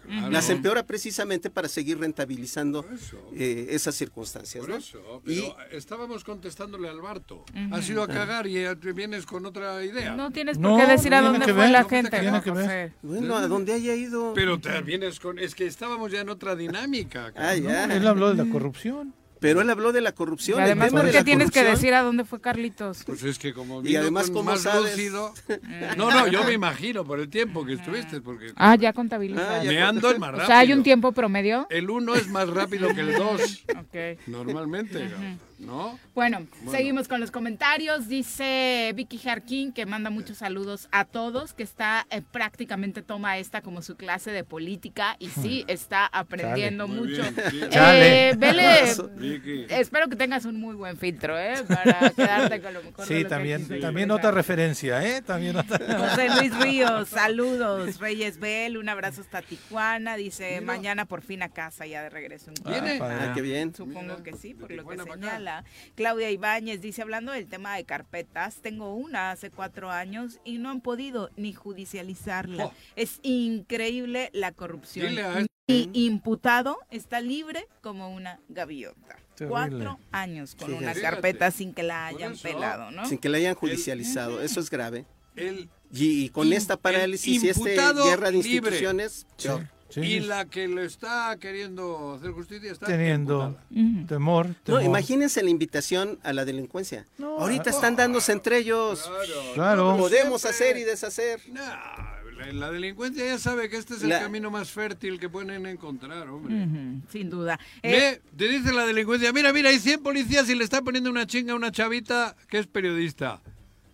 Vamos, pa, pa- ¿dónde están esos? Pues en esa colonia. Bueno, entonces vamos a... Eh, tenemos libre las Tenemos libre 50. todo, todo- todo eso, hombre, no hay pedo. El resto, ¿no? Claro. Eh, Oscar Flores dice, ¿qué opinan de los puntos que ya dicen que le saca a Claudia a Xochitl en las encuestas? ¿No sería tiempo aún de un cambio en la candidata del Frente Amplio porque no le va a aguantar el paso a Claudia? dice. Frente Pues, Amplio. eh, ojalá y así sigan. Yo particularmente estoy feliz. Dice Juanjo que a Xochitl la puso el presidente de la República, Claro. así que imagínate con qué conciencia. que dijo, Xochitl aquí me estorba. Mándala al... ¿Aquí dónde? Diles. En la Ciudad de En la México. Ciudad de México. En la Ciudad de México. Ahí sí, ahora la voy a sacar. Y estos mordieron a Zuro y la sacan a, a todo el país y en todo el país la Xochitl no tiene que hacer. Pero además, con todo respeto, Xochitl es este, el monumento de la incongruencia. Bueno, y otras cosas, ¿no? Pero, pero bueno, no. ¿No? Yo creo Pero- que la, la oposición tiene un grave problema sobre liderazgos. Sí. Y este. Pero si no van a cambiar Sobre la candidata, congruencia. ¿eh? Yo tampoco no creo. creo. Oscar, Tienen- no. Sobre congruencia, te- lo Si platicábamos pudieran- el otro día aquí, el PAN de antes tenía el, ideólogos este, de derecha que podrías criticarlo de todos, Claro, pero eran- menos de que eran incongruentes, No, no. eran muy congruentes Con con, su línea. Peraza y Hoy, No, con- hoy la, No. la oposición cero. Me parece que Xochitl no es panista. Bueno, es pero una ¿qué les bolsa. parece? Sí, podrá no ser panista, pero sí eh, tiene el mismo Xochitl- perfil, ¿Cómo no es panista? el No, mismo es- perfil, ha sido candidata ciudadana, nunca ha sido Bueno, militante pero ha trabajado para el PAN. pero es el mismo Como perfil. Margarita González Arabia. Acusa al gobierno de corrupción Sí, y no. ella, este, eh, Ahí eh, tienen los dos casos igualitos. denunciada por los temas de corrupción cuando fue delegada. ¿eh? Xochitl Eh, ha trabajado para el PAN. Bueno, pero Xochitl nunca se ha dicho una mujer de izquierdas. No. Jamás Así he ella ha escuchado a dicho, Xochitl. Pero, pero no. viene del dijo- pueblo, indígena No. y tal. Ya nada más le cuidado. faltó decir que era marxista como este que los que los No, este, pero- alienta, ¿cómo pero se llama? Es que no, pero a ver, a ver. X no, González, claro. No, Margarita sí se dice una mujer es comunista, de izquierda y Xochitl nunca ha dicho eso. Cuídate de los que te dicen que son de izquierda y trabajan con la derecha para la derecha. Por eso. Eso me dijo y, mi abuelo, Y ¿eh? Xochitl nunca ha dicho que No, es de, pero entonces de- yo prefiero. izquierda. A ver, por eso. Pero por eso te estoy Esa es diciendo. la gran Pero no diferencia sé quién con Margarita. Xochitl no es del PAN. Yo. Xochitl no es del PAN, pero ha trabajado para el PAN o para el, el gobierno del PAN. Desde Vicente Fox. Margarita Ujú. González Arabia, yo desde que tengo uso de razón como choro, la he conocido con la derecha. Pero el problema de No la oposición son dos, y uno ya lo No, mencionó Pepe. El problema de la oposición, y por lo cual ni cambiando de candidato va, va a cambiar el, el curso de las cosas, es que eh, no tienen un problema real de liderazgos, como lo dijo este Pepe, y el otro problema es que no tienen un proyecto de nación, el que tenían se agotó, A ver, Carlos, el que ahora- tenían demostró su fracaso. Ahora te voy a meter el dedo en la llaga. Ayer Ay, vi una asusté. foto, Hugo Eric Flores con Claudia Sheinbaum. No ¿Y? sé si la foto es de ayer o de antier. Ujú. ya no sé. El PES vuelve a ir en coalición con Morena. ¿Y? ¿Y? Eso te estoy diciendo. ¿Y? ¿Cuál es el ¿Cuál es el problema? punto? El mismo de siempre. Pues tiene que asumir el programa que impone Morena, no vamos a seguir el programa Tú- del PES. Ay, güey. Ahora resulta que me vas a decir a mí que la derecha, la ultraderecha, asume el programa de la izquierda. Bueno. ¿Qué necesidad? Como decía aquel, ¿para qué? ¿Para qué tanto problema? ¿Para ¿Qué necesidad hay de esa foto? Digo, a mí Hugo Eric, yo le respeto como líder político porque él es congruente, él está con el PES, el PES, el A lo PES. mejor el eso PES. sea lo rescatable, ¿no? ¿Qué es lo rescatable? De la congruencia. ¿De qué congruencia? Oh. Entonces, ¿quién ¿De es el hablas? incongruente? No, no, es que es verdad. Aquí las cosas como son. A mí esa foto, yo no entiendo a- en España, por ejemplo, a Vox, el presidente de Vox, con el presidente del Partido Socialista yendo en coalición. En la, put- en la vida. Sí, pero estás hablando de las dos principales fuerzas políticas, bueno, además de Izquierda Unida, en España, de las tres principales. No, no, Aquí Vox estás es la hablando, ultraderecha. El PS es ultraderecha. Y está con Morena en una foto. Y Bueno, dice- estuvo en el, estuvo en el proceso estuvo- nosotros En fuimos en coalición. de hace seis años. Nosotros fuimos en coalición y si no hubiéramos ido en coalición en Temisco, igual. no hubiéramos no Ah, en a ganar. en mismo. Bueno, pero está Ah, bien. Pero, ah. pero es lo que yo no puedo entender. Ah, y no gobierna en Yo no Temisco puedo la ultraderecha. Como lo de David A ver. ¿gobierna en, en Temisco la ultraderecha? No, pero en Las el estado políticas de que Morelos estamos sí. haciendo, son de ultraderecha. Pero en el estado de Morelos sí. Tenemos un programa de, de derecha siquiera. En el estado de Morelos sí. pa- bueno, eh, Carlos. eso- pero No, eso ya es o otra sea, historia. No, no- no siempre aplica igual, ¿no? Es el riesgo que se corre cuando se tiene una coalición de este tipo. Chacho Matar, saludos. Roner Win dice, muy buen día. Podemos coadyuvar a la paz en Temisco, eh, apoyando a nuestros adolescentes y estamos Es dispuestos correcto. a colaborar. Dice, eh, apoyando a nuestros pequeños adolescentes y jóvenes en el deporte. El Eh, profe que está David- listo para, eh, por supuesto, seguir participando con ustedes. Sí, el profe, el profe David, Wynn es, es el profe David este, Gutiérrez. Él, además somos de la misma alma mater. Este, él tiene una escuela formativa con niños. Él prácticamente mm, aporta el 50% de las camadas para los equipos de la categoría libre, ya cuando van creciendo los chamacos, y su trabajo con los niños es, ese es el trabajo que, que se tiene Que que se apoyar. requiere. Y- Claro. Y, este se ha logrado hacer muy buen equipo con él. Genaro Sánchez dice, saludos, justo lo que comentaban, un año del asesinato de Gabriela Marín y no se sabe absolutamente nada. Y después y antes de ella, muchas mujeres más ¿Y asesinadas de Gisela? y violentadas. ¿no? ¿Dónde está eh, el avance de la investigación del asesinato de Gisela? ¿No? Sí. De Samir. Correcto, correcto. José Luis Martínez Vivis dice, buen y bendecido jueves. Creo que siguen los tentáculos de Graco Ramírez en la fiscalía. Qué extraño que se pierdan carpetas. Lo de Uriel Carmona me parece que sí es una complicidad con Graco. Jesús Gonzaga, digo, pues válido, ¿no? Las lecturas que se quedan hacer al respecto. Jesús No, sí, pe- Gonzaga. pero entonces eh, los cinco años que estuvo Juan Salazar y vice, como decía eh, Juan José, ahora ya eh, el vicealmira, el vicefiscal se dio cuenta que no es del equipo de Graco o que sí era del equipo de Graco y ahora ya está muy preocupado porque se perdieron esas carpetas. O sea, cambió eh, de un día para otro, o sea, no hay complicidades ahí. Es un tema que pongo en la mesa. Jesús Gonzaga dice, ¿en manos de quién estamos en Morelos? Fácil, todo lo que está sucediendo es porque estamos en manos de AMLO, de Claudia y de Cuauhtémoc, y entre los, bueno, los dos primeros están protegiendo a Cuau. Eh, Abelardo Maya, saludos, eh, dice, escucho siempre la crítica, pero críticas todos los días, ¿cómo resolvemos el problema? Ese es el problema, que no hay una vía de solución todavía ahí a la luz, visible, ¿no? Excelente día para todos. Hay una gracias. propuesta, reforma profunda al Poder Judicial. Ra-. Raúl Arredondo dice, excelente día. Hoy comparece el fiscal ante el Congreso. Sí. Veamos qué tanto se dice, qué tanto es cierto y qué es lo que nunca se hará en contra del camello ni del mismo Graco.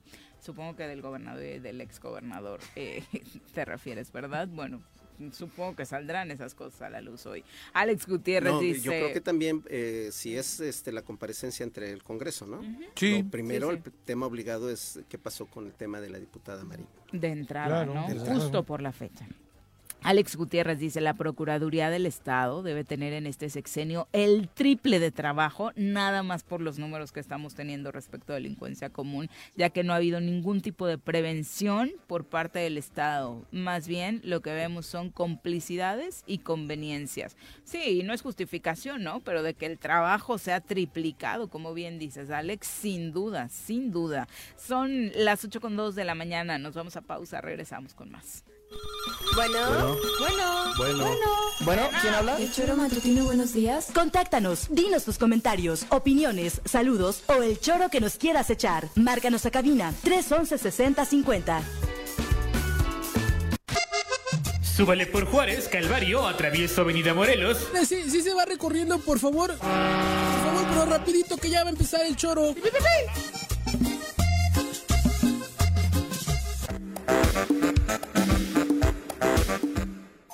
8 con 8 de la mañana, gracias por continuar con nosotros. Un abrazo eh, a quienes siguen pendientes, Iván Aguilar, Adriana Martínez, gracias por los saludos y por supuesto eh, estamos ya listos para saludar a través de la línea telefónica a Rafael Vargas, presidente municipal de Huitzilac, tu Ah, Huitzilac, cabrón, Rafa. aquí, a quien recibimos con muchísimo gusto. Alcalde, ¿cómo te va? Muy buenos días.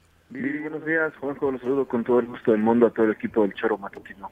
Oye, pues cuéntanos, eh, ya en el último trimestre del año, los proyectos que se siguen aterrizando en Huichilac. Sí, la verdad es que estamos muy contentos, vamos a aterrizar varios proyectos, dos de ellos son dos canchas sintéticas más en la comunidad de Tres Marías que logramos gestionar ante Sedato y ante el gobierno del estado, gracias a Dios me parece que ya iniciamos la próxima semana. Eh, vamos a arrancar con obra pública también las próximas semanas en, la comunidad de Tres Marías, en, en fraccionamientos, barrios y parajes. Acabamos de, de, entregar una techumbre, que es la más grande de todo el estado, en la comunidad de Cojumulco. Y bueno, todavía falta mucho, mucho que hacer, pero gracias a Dios hemos avanzado bastante. Hoy ya tenemos aprobado un C2 también, vamos a aterrizar un C2, vamos a comprar drones, alarmas, cámaras la verdad es que vamos a cerrar el año con broche de oro. Oye, esto último que mencionas es importantísimo, dadas las noticias que eh, regularmente recibimos y esta percepción que se tiene eh, tras acontecimientos recientes del municipio. Cuéntanos del C2. Bueno, es, es, un, es una primera etapa. Vamos a bajar eh, drones, eh, bodycams para los policías, radios, eh, alarmas vecinales para la comunidad. Esta primera etapa eh, eh, la vamos a aterrizar en la comunidad de fraccionamientos, barrios y parajes, por todo lo que se ha suscitado en la carretera federal y con los vecinos. Entonces, es, es, lo estamos trabajando de la mano de ellos. Llevamos ya seis meses aterrizando ese proyecto y bueno, ya está, ya, ese proyecto fue propuesta de un servidor, ya está aprobada por Cabildo. Y, eh, y, como siempre lo he manifestado, ¿no? Creo que el tema de la prevención es muy importante. Ya tengo casi, o perdón, un poquito más de 50 policías, ya rebasamos un poquito más, seguimos fortaleciendo el, el, sector de seguridad y además estamos en muy buena coordinación ya con la, con la federación y con, con el Estado, con la Guardia Nacional, con la Sedena y bueno, estamos teniendo todo el apoyo. Esto definitivamente es importante porque de pronto en medio de todo lo que vivimos, de cómo opera el mando coordinado, pareciera que para muchos los esfuerzos que hacen los alcaldes pues no son suficientes o algunos parecen eh, que ni hacen nada para contrarrestar los índices delictivos en sus poblaciones. Sí, claro, inclusive siempre, ya ve, siempre lo he manifestado, la ciudad nos corresponde a los tres niveles de gobierno y bueno, hoy, hoy tenemos el apoyo de la federación tenemos mesas de paz y seguridad cada ocho días y, lo han manifestado. Hoy Huitzilaga es prioridad y gracias a Dios que hoy nos voltean a ver. Definitivamente, y esto además eh, en el tema del C2 pues se complementa con estas obras que eh, señalabas, ¿no? Porque rescatar espacios públicos pues también es importantísimo. Eh, sí, yo creo que con los proyectos que estamos aterrizando, por ejemplo, como los campos deportivos, que van a ser totalmente nuevos, con pasto sintético, van a tener alumbrado, rescatamos el tejido social y creo que eso abona un poquito al tema de, seguridad. Vamos sumando porcentajes y cada vez vamos haciendo una mejor comunidad y, bueno, esperemos que sigamos aterrizando más proyectos. Ahorita eso es con lo que vamos a cerrar el próximo año y por supuesto que vamos a seguir trabajando fuertemente el, año que viene, primeramente de eso. Oye, te saluda Carlos Caltenco. Este, ¿Cómo estás, amigo?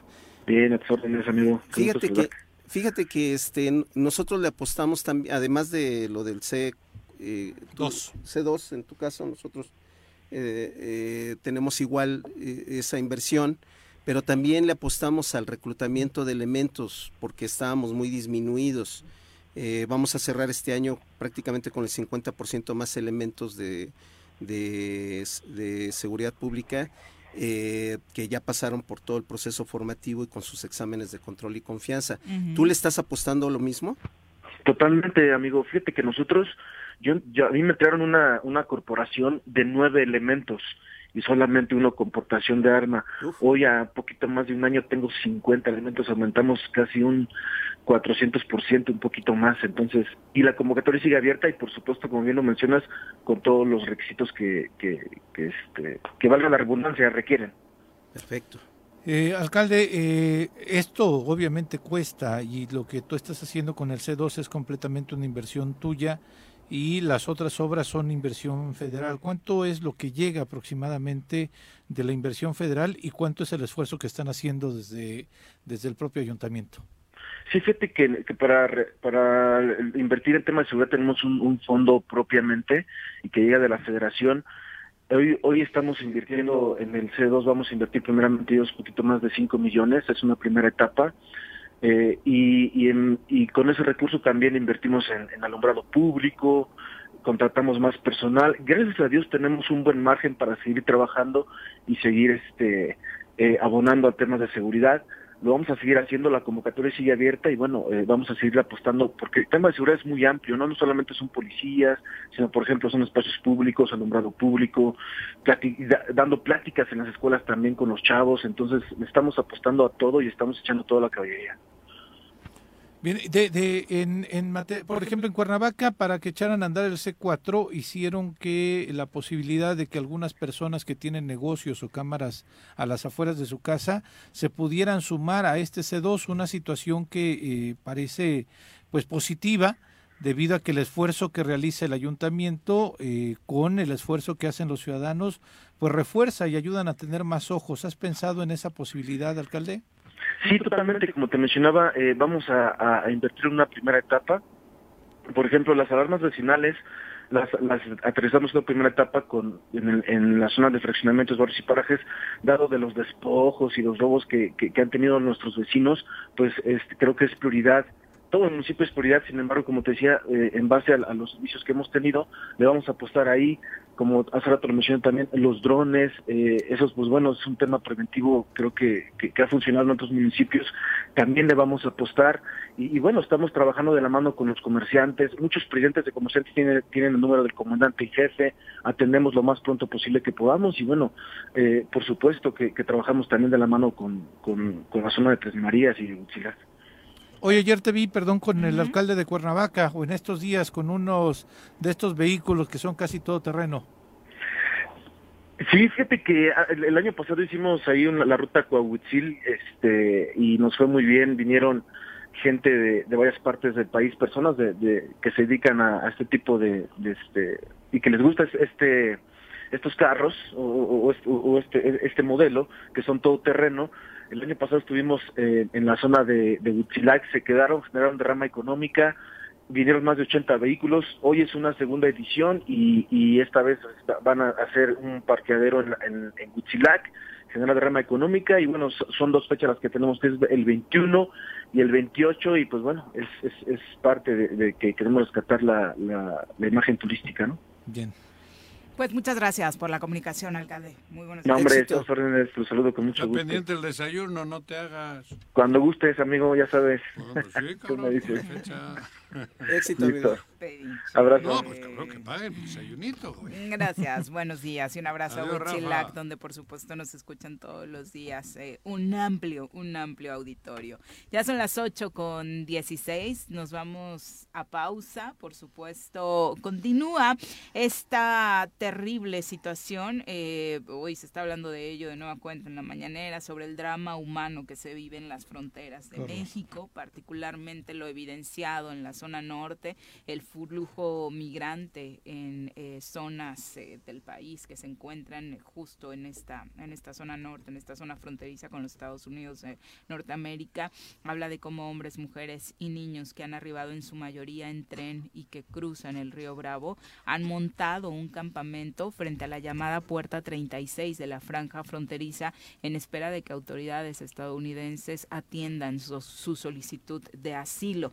El gobierno federal se ha comprometido a controlar el flujo de migrantes por tren. Miles de personas arribaron, sin embargo, a Ciudad Juárez ayer trepados en vagones, habían salido de Chihuahua para intentar cruzar la frontera a Texas, no lo lograron y obviamente como ha sucedido en la mayor parte de los casos se están quedando aquí. Son escenas dramáticas de personas con hijos procedentes de Centroamérica, de Venezuela, obviamente también mexicanos, africanos por cruzando por el fango para llegar hasta la frontera separada con alambre de púas para intentar entrar. Qué horror. Eso es lo que les diría yo a muchos de estos que, bueno, voy a hablar co- co- contra la, a la pared porque les va a hablar- valer madre, pero todos estos sinvergüenzas que viven del dinero mal habido, les debería de dar pena tener este sector de la humanidad de que son hermanos, porque es bueno, hermanos, son latinoamericanos, Son gente humanos. vecinos, son gente. Ver esa tragedia y que nosotros solo tengamos el egoísmo de amasar dinero, me parece que es una mentada de madre, güey. Eh, Digo, no Voy a aprovechar no- para no- hacer un comercial. Sí, claro. Este, nosotros en octubre eh, es el mes del migratón. Eh, el año pasado lo hicimos, este año también. Eh, todos aquellos que quieran colaborar, porque el, el poder so- soportar y sostener a toda esta cantidad de mi- inmigrantes que están allí, que se quedan varados en la frontera, eh, rebasa toda, toda condición y hay que ser solidarios, sobre todo porque México tiene una tradición de recibir a los migrantes este, histórica y, y que además eso ha enriquecido al país. Eh, las- los refugiados de la guerra civil española, por ejemplo, y, y tantos que, Sí, México se refugiaron. Eh, aquí, aquí estuvieron los, los refugiados de, que después desembarcarían en el Granma en Cuba y, e- y harían una revolución. Eh, entonces, eh, pueden ustedes contactar a Luz María, que es nuestra jefa de migración, está en, eh, en el edificio anexo, y ahí con ella pueden entregar lo que quieran, eh, fundamentalmente artículos Para de ayudar a los migrantes que pasan por acá, Así es, por es, ejemplo. a- eh, a lo- eh, se reciben artículos de limpieza, papel sanitario, Claro. toallas sanitarias, este eh, eh, material curativo eh, de primera mano, es alcohol, Vendas. gasas, vendas. Ajá. Este eh, se recibe también jabón, toallas femeninas, to- toallas femeninas, ¿no? eh, este todo ese tipo de material Tampax y esas cosas, ¿no? y, y, este con todo gusto lo vamos a estar recibiendo hasta la tercera semana de octubre, que es cuando cerramos y le integramos al Instituto Nacional de Migración para que ellos puedan seguir haciendo la labor de contención de toda esta gran gente que busca y, y otro aviso para todos estos migrantes. Estados Unidos ya dejó de ser la, la, este, la tierra prometida en el sentido de, del sueño americano. Eh, tengo mucha gente cercana de Temisco, eh, Viri también seguramente, porque hay una gran cantidad de migrantes temisquenses En la zona. en. Estados Unidos y dicen que está realmente difícil ahora ya la situación. Pero tú imagínate que sigue siendo opción, ¿no? O sea, imagínate Sí. cómo estamos que sigue siendo opción. Sí, claro. Ujú. Son las 8 con 20, volvemos. Nuestros héroes vuelven al choro después del corte.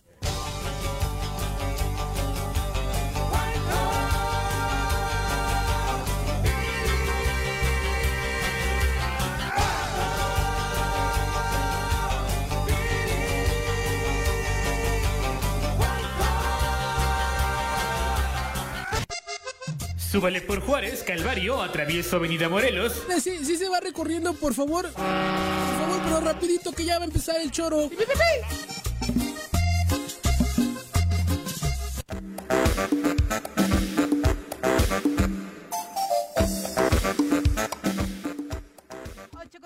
Con 24 de la mañana, gracias por continuar con nosotros. Fue entregado también el premio Nobel. Recuerden que estamos en la semana de entrega del Nobel. Hoy tocó el de literatura y es para el escritor noruego John Fosse. Eh, se lleva este premio Nobel de literatura, dice el comité por el reconocimiento a las obras de teatro que ha escrito, a una prosa que da voz a lo indescriptible y según la Academia Sueca, la obra de este escritor noruego está enraizada en el lenguaje y la naturaleza del origen de su país, dándole voz también a sus tradiciones. En sus primeras declaraciones, el escritor señaló sinceramente me sorprendió que me llamaran. Los últimos 10 años me he preparado con cautela para que esta posibilidad pudiera darse. A sus 64 años dijo que recibir la llamada de que era el ganador del Nobel ha sido una tremenda alegría. La verdad es que su, su obra es muy variada. Tiene 40 obras, novelas, cuentos, libros infantiles, poesía, ensayos y esto que le decíamos también, obras de teatro. Eh, así que a conocer la obra de este escritor, porque bueno, también de para eso sirve el Nobel, ¿no? Para visibilizar a muchos autores que de pronto no tenían en otros países como el nuestro, pues la relevancia que de pronto eh, tienen algunos otros. Así que eh, a buscar las obras que seguramente todas las librerías de pronto se van a llenar de, de los libros de este hombre. claro. Son las 8 con 26, vamos ahora a nuestra clase de nutrición. Piensa en un futuro sano. Tú también puedes tener una mejor calidad de vida. Conoce cómo llevar una alimentación saludable con los productos naturales y orgánicos que la doctora Mónica Novielo de Punto Sano tiene para ti en el choro. Doctora, ¿cómo te va? Muy buenos Muy días. buenos ¿Cómo estás, días, doctora? ¿cómo están? Bien, Muy gracias. bien, Hola. muchas gracias. Luego es bueno cambiar de día porque veo a otros amigos aquí en Sí. la cabina. Sí. Ya tenía ¿Verdad? ratito que Ya no tenía habíamos rato que coincidido. no Ya te aburren los otros, ¿no? Ya, ya te aburren Ay, los ¿cómo otros. Te crees? aburrimos. No, Pues es que eh, también luego nos quiere quitar la carne y el alcohol y no. Y no, ¿verdad? Con la birria tan buena que nos trajo Carlitos. Sí, no. Voy a traer una birria vegana. a ver. Ah, ok, A ver, ¿qué ok. No creo. Ya no hay ni pececitos. Qué tragedia vivimos en el mar Sorero, ¿eh? Sí, Que no, de verdad. ¿Qué pasó con los pececitos? Se murieron. Uh, Todos. Todos. Bueno, yo también tenía y también se nos murió. ¿Cómo crees? Sí, ya los teníamos de hace como dos años, Ah, pero mira, en casa se equivocaron y en vez de arenita que les pusimos, les pusieron un producto ahí extraño y pues se murieron. No digas. ¿Sí? o sea, y eso que tengo un gato, o sea, y el gato habían sobrevivido ajá, al, al gato. al gato, o Sí. sea, Nuestro beta bueno. sigue invicto. ¿eh? Ah, los Sí, sí, betas sí. son, son muy resistentes. Sí, el beta sí está resisten vivo. todo. Sí, pero tiene que estar solito. Yo les puedo ayudar. Ajá. Ajá. Pero Pero, es bueno, que po- he tenido tenían peces. Son, 20, todo, son todo un 30 tema, pececitos o sea, en una pecera aquí. Y estaban divinos. Sí, pero lo de, de viernes a lunes pelaron. Es que los fines de Uh. semana se quedaban. Solos. Ay, uy, pues sé, qué ¿eh? lástima, sí estaban muy Pues digo, bonitos. yo no quiero denunciar a nadie, pero. pero Pero alguna. a- alguien tuvo que ver ahí. No sé, cabrón. De la protectora, a ver si viene o no. Ah. A la protectora. Si era la que más los cuidaba. Sí, pero los abandonó de viernes a lunes. Uy, uy, uy. Llegó y se murieron. Dice, pues cabrón. No se mueren. Se De la nada. todos. Sí, son resistentes. No, pero No, son- no, no. Pero No estamos, no hablando del beta, es otra. Ah, otra son- raza. Entonces, son más Los rojitos susceptibles al cambio de, de la acidez del agua. Sí. Tiene que mantenerse estable. Y la Incluso temperatura puede, también. puede- ¿no? hay un rango de acidez bastante amplio de los de los Se les-. Sí, hay que ponerle sal y todo. No, no, bueno, No, si sal. son de mar, sí. No, son de tierra, de, de, de agua De dulce. agua dulce. se le de agrega tierra. nada de sal. Sí, no, se le agrega nada de sal. Hay que tener mucho cuidado en qué se le agrega al agua. No, pero ya me ha dicho un experto, el- se le el pone una de cucharita de sal gruesa Ah, también. No, ¿En serio? no, Pues los No míos sé. no tenían No. sal. eso es una barbaridad. No, es una barbaridad. Yo por eso ni hijos ni mascotas. Bien, bien. No, Sí, ay, no. no, tengo bien. muchas No, mascotas. haces bien, Te lo digo, Yo el estoy- experto, el yo soy de mejor. Vas a renunciar al beta. Yo Se soy le pone He una, querido renunciar, pero no me han dejado. No te han dejado. una renunciar cucharita de café de, de, de sal de grano especial. Sí, se le Y pone. sí se, sí se mueren, obviamente. Si ¿Cómo tú que se estás muere? esperando que tengas ahí una pecera y, Y no y tus peces nada, en ¿no? cinco años ninguno se muera, pues estás mal. No, Paulatinamente- Aquí fueron 30. Bueno, luego. Bueno. Vamos con la doctora. Luego hablamos de me- peces. Luego Cambiando hablamos de peces, tema. Creo que, es, Este, creo que es una de las carpetas que han desaparecido. ¿Quién mató a los peces? ¿Quién mató a los No, peces? Aquí Kika fue la culpable. Vamos a no sabe, tener que, que Creo hacer una investigación esa ahí. carpeta. Bueno, cambiando de tema, Sí. nuestro tema de hoy es el síndrome de ovario poliquístico. También se conoce como. SOP. SOP, y es algo que Síndrome de ovario, ovario poli- poliquístico. O sea, son quistes. qui- que- pequeños quistes en los ovarios eh, es algo que está como creciendo mucho, es una De ahí condición viene el de cáncer salud. luego. Eh, Pueden derivar pues, en cáncer Podría esos- bueno, ser, no no, sé. no exactamente. Tiene, bueno, para que haya esta condición hay como tres cosas básicas. Una es que la mujer tiene las hormonas masculinas, los an- eh, andrógenos altos y puede presentar como hirsutismo, que es vello, excesivo vello en, Ah. en el cuerpo. Barba, como el hombre, así. O Sí, sea, o bigotito, bigotito, ¿no? mucho vello aquí en, En los, los brazos, brazos. en Sí, las sí. piernas, ¿no? Eso Sí, se llama sí. hirsutismo. ¿Cómo se llama? Hirsutismo. Hirsutismo, eh, mira. Esa es una. em, otra es que hay, eh, puede haber acné, porque también las hormonas masculinas en exceso pueden provocar acné. Ah. Eh, eh, como tú bien dijiste, hay pequeños quistecitos en los ovarios, esa es otra condición cuando se hace un ultrasonido, ¿no? Y otras son problemas con la menstruación, o sea, o no menstruan o menstruan eh, muy poquito, porque son tienen ciclos anovulatorios, es decir, que estos, o sea, el, el ovario pro- eh, produce un folículo que tiene que abrirse y soltar el óvulo para ovular, ¿no? Mm. Pero no llegan a madurar y se, en vez de soltar el ovulito se cierra y se forman estos quistecitos Ah. y ahí se van quedando. Como granos con pus. Como, digo. Haz de cuenta, pero son como grasa, bolitas, como, una- como bolitas en los, en los sí. ovarios, ¿no? Entonces, pues, eso hace que no haya ovulación y Ah, que no haya menstruación en la mayoría de los casos. Pero esta condición también se puede acompañar de resistencia a la insulina, puede haber sobrepeso, ¿no? A- a- añadido a estos otros síntomas, ¿no?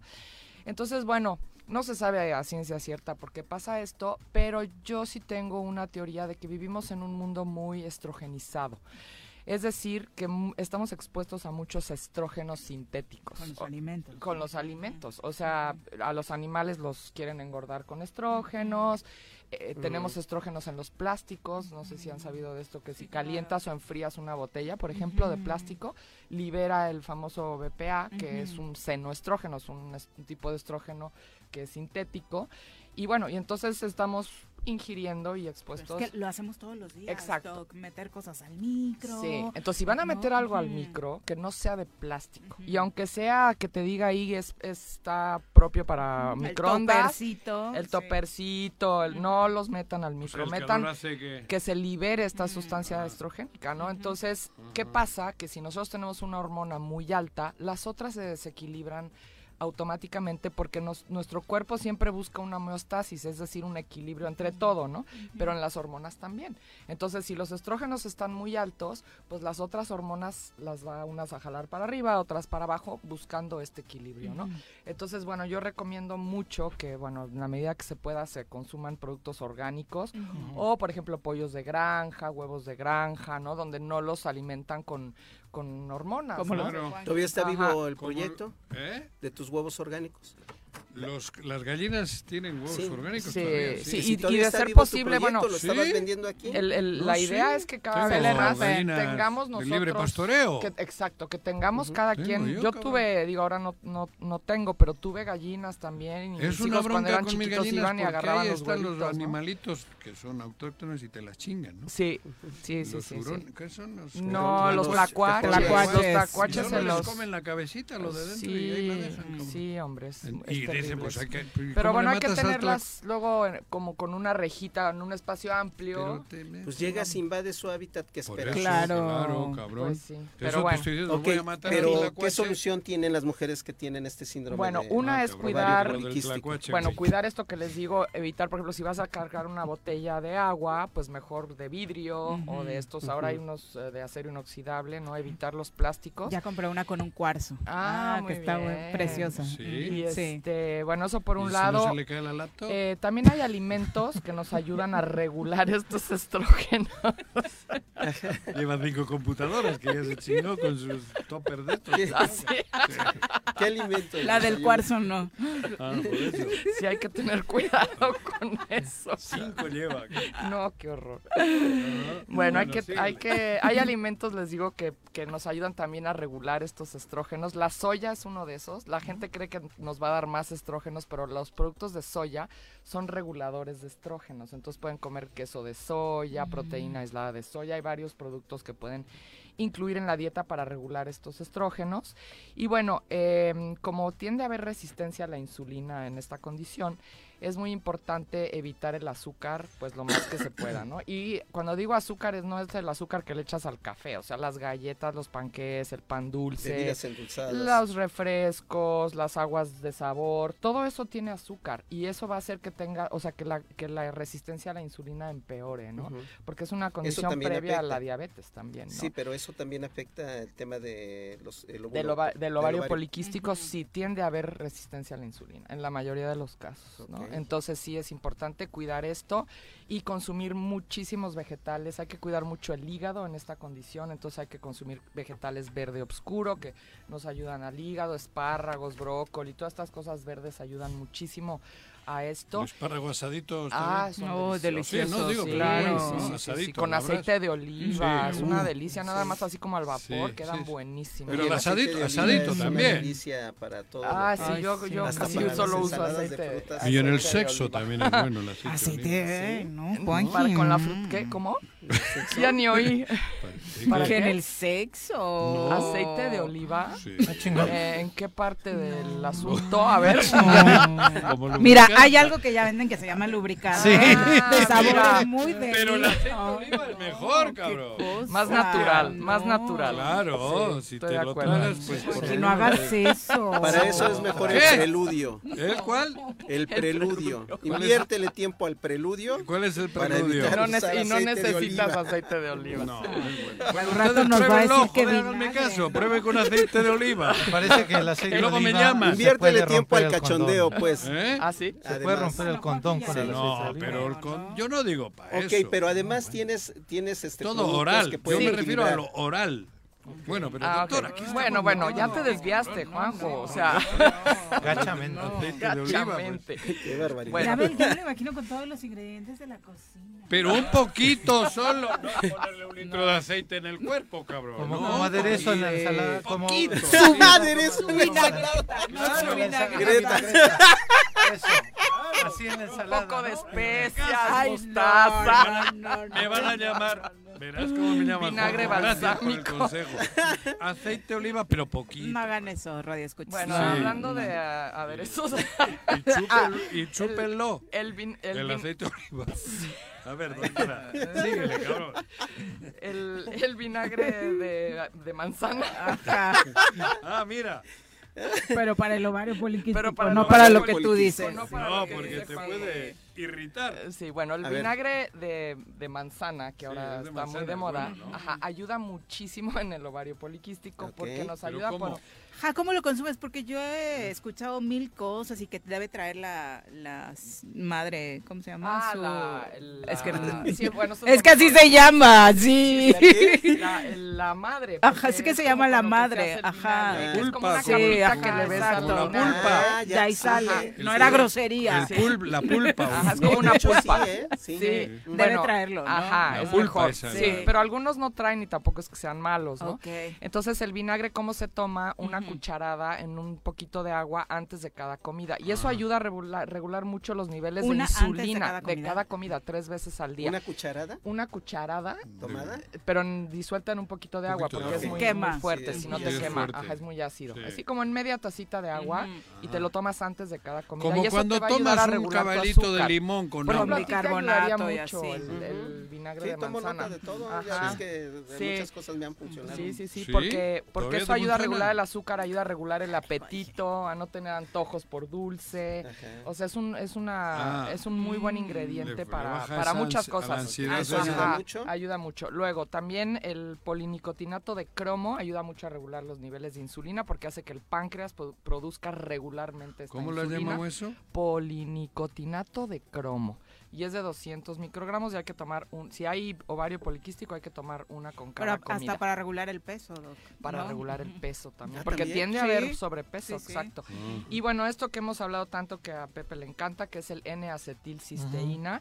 Eh, acuérdense que esto protege el hígado, ayuda a, a que el hígado esté funcionando adecuadamente. Y finalmente las hormonas eh, ante- o sea, se producen a partir del hígado, a partir del colesterol. Entonces va a ayudar a regular estos esta testosterona que tiende a subirse en, en mujeres que tienen el ovario poliquístico. Entonces nos va a ayudar a regular estas este exceso, digamos, de testosterona y a regularlas, ¿no? Y también la vitamina D3, además de todo lo que se sabe que es un, un súper nutriente para el sistema inmunológico, que previene ahora que viene el invierno, por ejemplo, las enfermedades respiratorias, pero además se ha visto que también es un gran cápsulas. regulador de hormonas, la vitamina D3, ul- hay ¿Cuál es la estudios vitamina recientes. D3? O sea, La ¿de D, es que hay varias ¿De- de- de- formas y la D3 cuando tomas un A ver. suplemento es la que mejor se absorbe. Ah, ¿sí? Y ¿La es la que B3? no es sintética, ¿eh? además, porque hay una vitamina D que es Química. D2, que es química. Ajá. Entonces la D3 es natural, esta la sacan a partir de Son alimentos. ¿no? cápsulas. Y, y bueno, eh, eh, hay que tener mucho cuidado con las marcas que uno consume de suplementos, porque no todas son buenas. ¿eh? Yo hago mucho experimento en mí misma y, y de repente pruebo alguna cosa. Si no tienes como un efecto en unas tres semanas, o sea, es como si te tomaras un vaso de agua. Ah, literal. eso, Doc. O no sea, tus suplementos O sea, en cuánto exacto. tiempo te deben ya En- en, otorgar promedio cambios. tres, cuatro semanas tendrías que notar un cambio, ¿no? Ok. Por ejemplo, este pacientes que tengo que tienen muchos calambres, les mando el magnesio Ujú. y a las tres, cuatro semanas fuera calambres. Ya o se sea, pero si no, no, porque tenemos los dos extremos, de quien quiere que a, los mí me quitaron los días, calambres. ¿no? Al con, inmediato. con el ma- Magnesio. ¿verdad? ¿En O sea, pero, pero, pero, sab- o sea, te das cuenta de que está funcionando lo que estás tomando. Ujú. Si no sientes ningún cambio, quiere decir que tu producto, No o sea, sirvió. tu suplemento no está haciendo No el está efecto que sirviendo. tú buscas. Claro. Entonces, y eso, miren, yo he buscado marcas por años y Ujú. he encontrado, ah, de esta marca esto funciona y de esta otra marca esto funciona. Y tengan mucho cuidado con las farmacias que venden cosas, Naturistas. mm, eh, bueno, como similares. Ah, similar. que son súper sintéticos. O sea, eso le afecta al hígado. Si tu suplemento no es natural, o sea, tu hígado Claro. se va a cargar de más con estos suplementos. Solo con Fíjate verle el que- baila en la puerta ya Lo sabes. único bonito veces- son los y a veces- muñequitos Y no del porque doctor sean caros, tampoco quiere decir que son buenos, esa es otra, ¿no? Pero hay suplementos que sí son un poquito más caros y que Por son lo difícil mejores. de la Aguas producción, con ¿no? suplementos, sobre Mm, todo ajá. aquellos que, que son Porque muchos ni fitness, siquiera están regulados. Sí. ¿no? Sobre Mm. todo Exacto. muchas mujeres que son fitness, ¿Qué es que, fitness? que hacen, hacen ejercicio. que Hay hombres, aquí Paquito y Jorge Hombres, son los sí. que más nos cuentan Pero de sus el tema, suplementos. digo, Sí. eh, a ellos no les Paquito afectan las- fisnito. la- los precursores, por ejemplo, de hormonas masculinas. Ajá. Pero muchos de estos suplementos, como trabajan sobre el músculo, este, tri- tienen precursores de hormonas, de Sí. testosterona y Claro. Sobre todo todo eso. de testosterona. Y en el exacto. caso de las mujeres, sí, sí es visible el tema del acné. Ujú. Sí. O sea, Sí. es de Sí, las, es de que las que abusan de de los temas de Y los lo primero que también. pasa, sí, también Y viene es mejor, es mejor eh, para, para la masa granitos. muscular mejorar la, la alimentación, Sí, ¿no? De- y-. Y, también hay suplementos buenos. Digo, el otro día hablábamos, por ejemplo, de la carnitina, que te ayuda mucho a, a formar el músculo, Hay ¿no? una Y hay suplementos española de que es muy carnitina famosa muy en buenos. estas cosas, ¿no? Una cosa española. Empresa, una... una Ah, Soria. Soria. Soria. Que la tienes tú, Doc. Sí, sí, sí. Esos No sé, buenos, digo, por porque es muy conocida allí porque hace buenos Sí, y es- productos. los hacen en Soria. Sí, son de la Ajá, ciudad la- la Sí, yo recuerdo que a mí me diste la vitamina D3 y yo la tengo de, De Soria. Sí, sí, sí, tiene buenos productos. Ahorita Soria, recordé y esa, que allí es muy este, famosa porque creo que es buena. Es buena, En sí. el- En general, ¿no? sí. Les digo, cada marca tiene algunas cosas que, ah, bueno, a mí en particular he probado y me gustan, ¿no? Y hay unas que no me encantan de la misma marca, o sea... Sí, claro. Hay que buscar, buscarle. hay claro. que buscar y, y por eso Esas hay- tendrás y- en y- otro lugar, ¿no? Ajá, exacto. Y por eso, en, bueno, ahí en la tienda en Punto Sano tengo como variedad de marcas porque he encontrado, ah, la D3, por ejemplo, esta me encantó. O sea, y sientes este, muy rápido el de- efecto, de- de- ¿no? de otra Ujú. Ajá, y es de otra empresa. marca, ¿no? Es un poquito más fuerte que la de, Que la de Soria, Soria. pero la de Soria también es buena. ¿no? Suficiente. Sí, depende de la edad también, cuántos, cuántas unidades necesitas Ujú.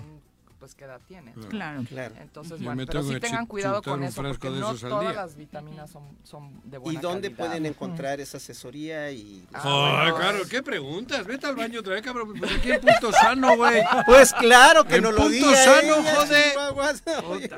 Sí, estamos aquí en Punto Sano, Eso. en Plaza Andrómeda, en el local 19, y ahí tenemos una gran variedad de todos estos productos. Aquí en Plaza Andrómeda, Aquí en Plaza. Andrómeda. Bueno, Somos Adriana. Martínez justo nos pregunta, esto es como para complementar eh, con alimentación, pero se le debe dar un seguimiento cuando ya se te paró la regla, por ejemplo, ¿no? La Cla- por menstruación. supuesto, Ujú. La por menopausia. supuesto, sí. No, no, no. no, no, por no, de- no, de no, Hay la- mujeres de- jóvenes que por de la- Uno de los, De los- los sí, sí, síntomas más visibles, Ajá. o más, Sí. más generalizados del síndrome del ovario, poliquístico, es la dismenorrea, que se afecta el ciclo Sí. eh, normal de menstruación. Sí. A veces se acorta, a En- veces se alarga. Entonces, eh, y el problema es que hay mucha infertilidad con esta condición. Ah, sí, no quedan embarazadas y eso. Sí, no. Yo lo trabajo mucho, bueno, aparte de suplementos, dieta, con, con acupuntura y bastante bien. O sea, Qué hemos tenido pacientes que se han logrado embarazar, incluso que han Muy bien. recuperado su menstruación irregularmente, ¿no?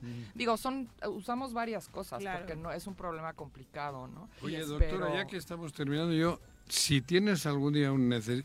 Carlos va, quiere ser candidato a la al Congreso. Si no logra, no le puedes dar chamba aquí contigo, el, el ginecólogo. que te ayude, cabrón. Pero eso es con la ginecóloga. Ah, Sí. Aquí es nutrióloga. ah, bueno. Yo- yo pero puedo hacerles el Pero triaje. tenemos una ginecóloga homeópata que Eso, trabaja Yo les a hacer el triaje, a ver su valoración previa. Si no logra su candidatura... Lo contratamos de, de asistente. ¿Te parece? Me parece Va. muy bien. Ya tienes tienes muchas chamba cartas. de- el otro día te recomendó con Elías Morán para el campo. Claro, te ha recomendado Ya en tienes, todas mira, las un abanico de secciones, sí. posibilidades. Luego Es lo bueno. Escoges luego tú, Carlitos. Chamba a mi edad no me va a faltar.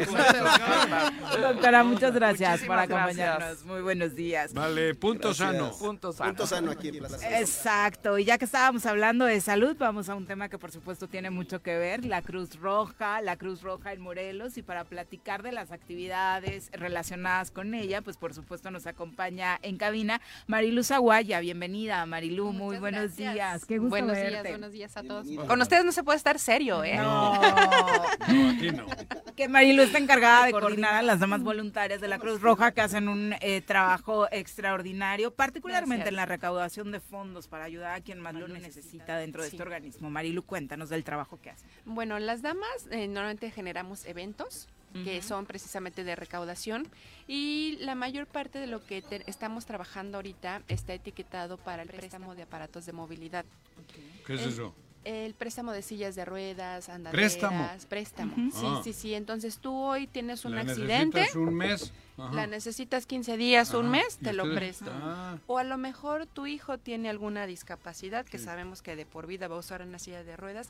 También se les presta eh, en un comodato, pero sabemos que ese aparato ya no va a Se va a regresar la allá. institución. Sí. O a lo mejor sí va a regresar, pero para que le generemos una mejora. cambio. Un cambio. Un cambio, exacto, porque a lo mejor ya tiene un año, dos años, tres años sí. y donde vives no está pavimentado, Claro. está etcétera, ¿no? Ah.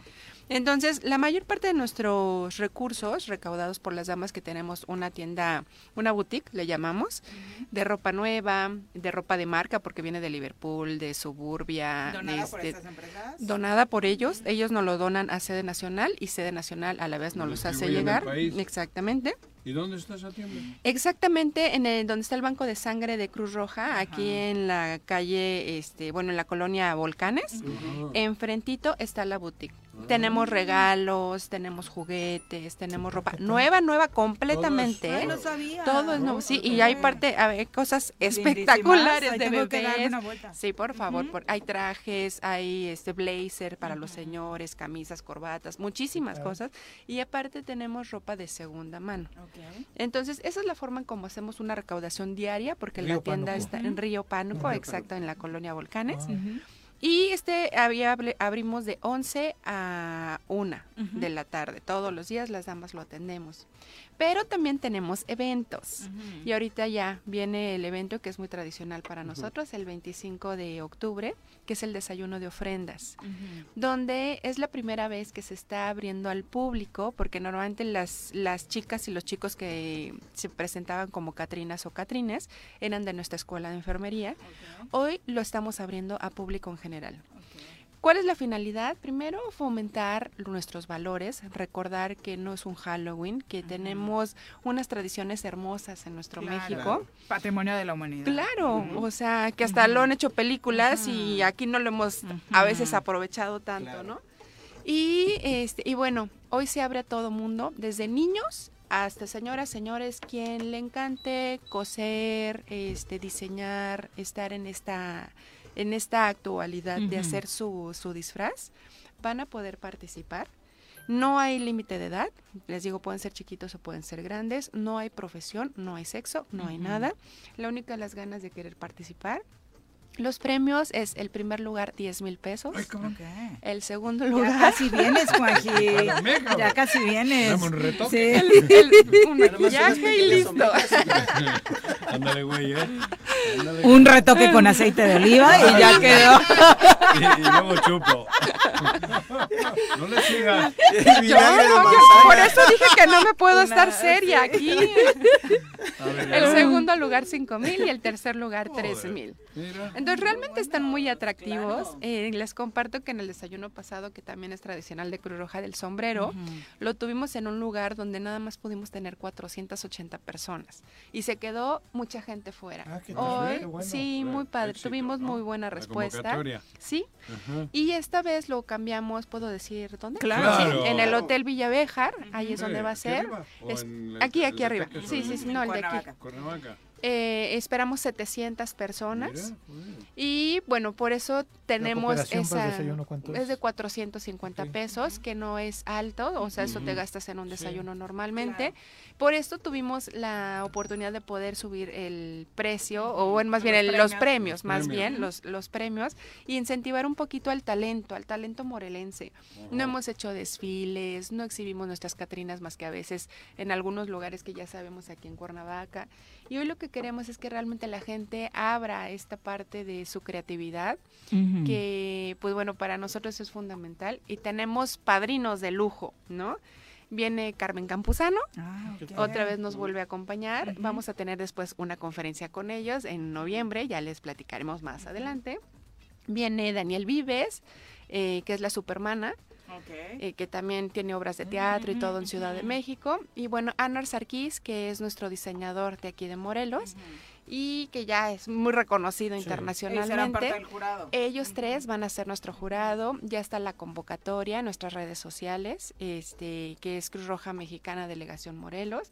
Y pues bueno, la invitación está abierta. La verdad creo que lo más bonito es primero contribuir. Claro eh, que nos ayuden a seguir prestando estos aparatos de movilidad, que la gente se convierta también nuestros ojos y nuestros oídos. De repente pueden subir en redes, ¿no? Hay un señor tirado en la banqueta y este necesita porque se sienta en una cubeta y necesita un bastón, pues avísenos. O sea, para eso estamos para poder llevar sillas de ruedas, andaderas, bastones y muletas y poderlos prestar. A veces es gente que no tienen dónde vivir, eso también lo tenemos muy consciente, pero bueno, sí les podemos dar un acompañamiento o una revisión médica para que por lo menos eh, conozcan un poquito de su estatus. Y ayuden a la Cruz Roja. La verdad es que yo lo, lo veo luego con mucha tristeza. La gente, este, cuando están con las campañas de colecta de, del voluntariado de la Cruz Roja, cuando ve uno a los, al cuerpo de bomberos de cualquier municipio, de cualquier ciudad, la gente luego los critica. Es que se ha eh, choteado un poco, ¿eh? No, lo de ellos, pero en general ya le ves a cualquier güey con un bote, cabrón. Sí, pero, no, no, no, hay cuerpos, digo, los, claro, que todos no los cuerpos que no tiene nada son, Hay piratería también. trabajan normalmente 24 por 24. sí, hombre, cabrón. Eh, salvan vidas todo el tiempo. Sí. Este, y hay que hay que ayudarlos. Yo creo que por lo importante es que la gente conozca y entienda que Cruz Roja no es de gobierno. Es correcto. Eh, porque la gente llega a urgencias, va a pagar una consulta de 100 pesos, que es nuestra cuota de recuperación, porque también pagamos luz, teléfono, agua, sueldos, la gasolina de las ambulancias, los frenos de las ambulancias, etcétera. Y te dicen, es que ¿por qué tengo que pagar? Pues porque es la recuperación mínima que tenemos, ¿no? O sea, si tú vas a un médico particular te cuesta 700 pesos más o menos una consulta. Pero bueno, esa es la primera conciencia.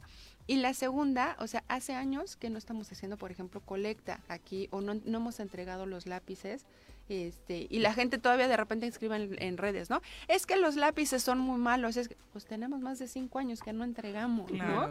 O por la colecta y por la inseguridad también dejamos de hacer boteo, ya nada más estamos en plazas comerciales.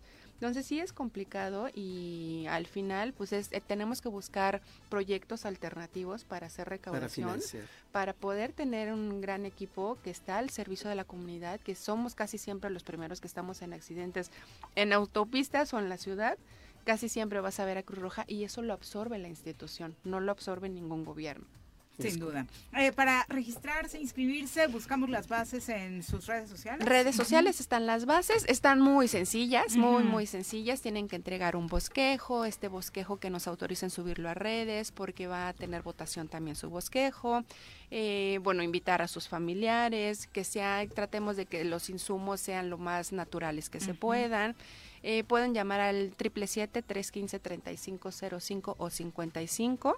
A ver, a ver, a ver, que ya me has hecho bolas. 777-315-3505 o 55. Ah. Ese es el teléfono de Cruz Roja. También si tienen alguna emergencia nos pueden llamar por cualquier cosa que de una vez lo apunten. Y pueden adquirir sus boletos en la boutique de las damas o este, igual nos pueden hablar y decir, oye, me interesa, ¿dónde los puedo ver? Y se los podemos casi casi llevar hasta su, su domicilio también para que no se trasladen. 450 la cuota de recuperación y pues sí, que es una 25 donación de para octubre. la Cruz Roja, es Ah, dinero para exactamente. apoyar a la Cruz Qué bonita Sí. actitud. Juanjo hoy vino de- Nos vas a invitar a. Por eso ¿Eh? se está... Juanjo hoy vino de Catrín, este, ¿puede concursar?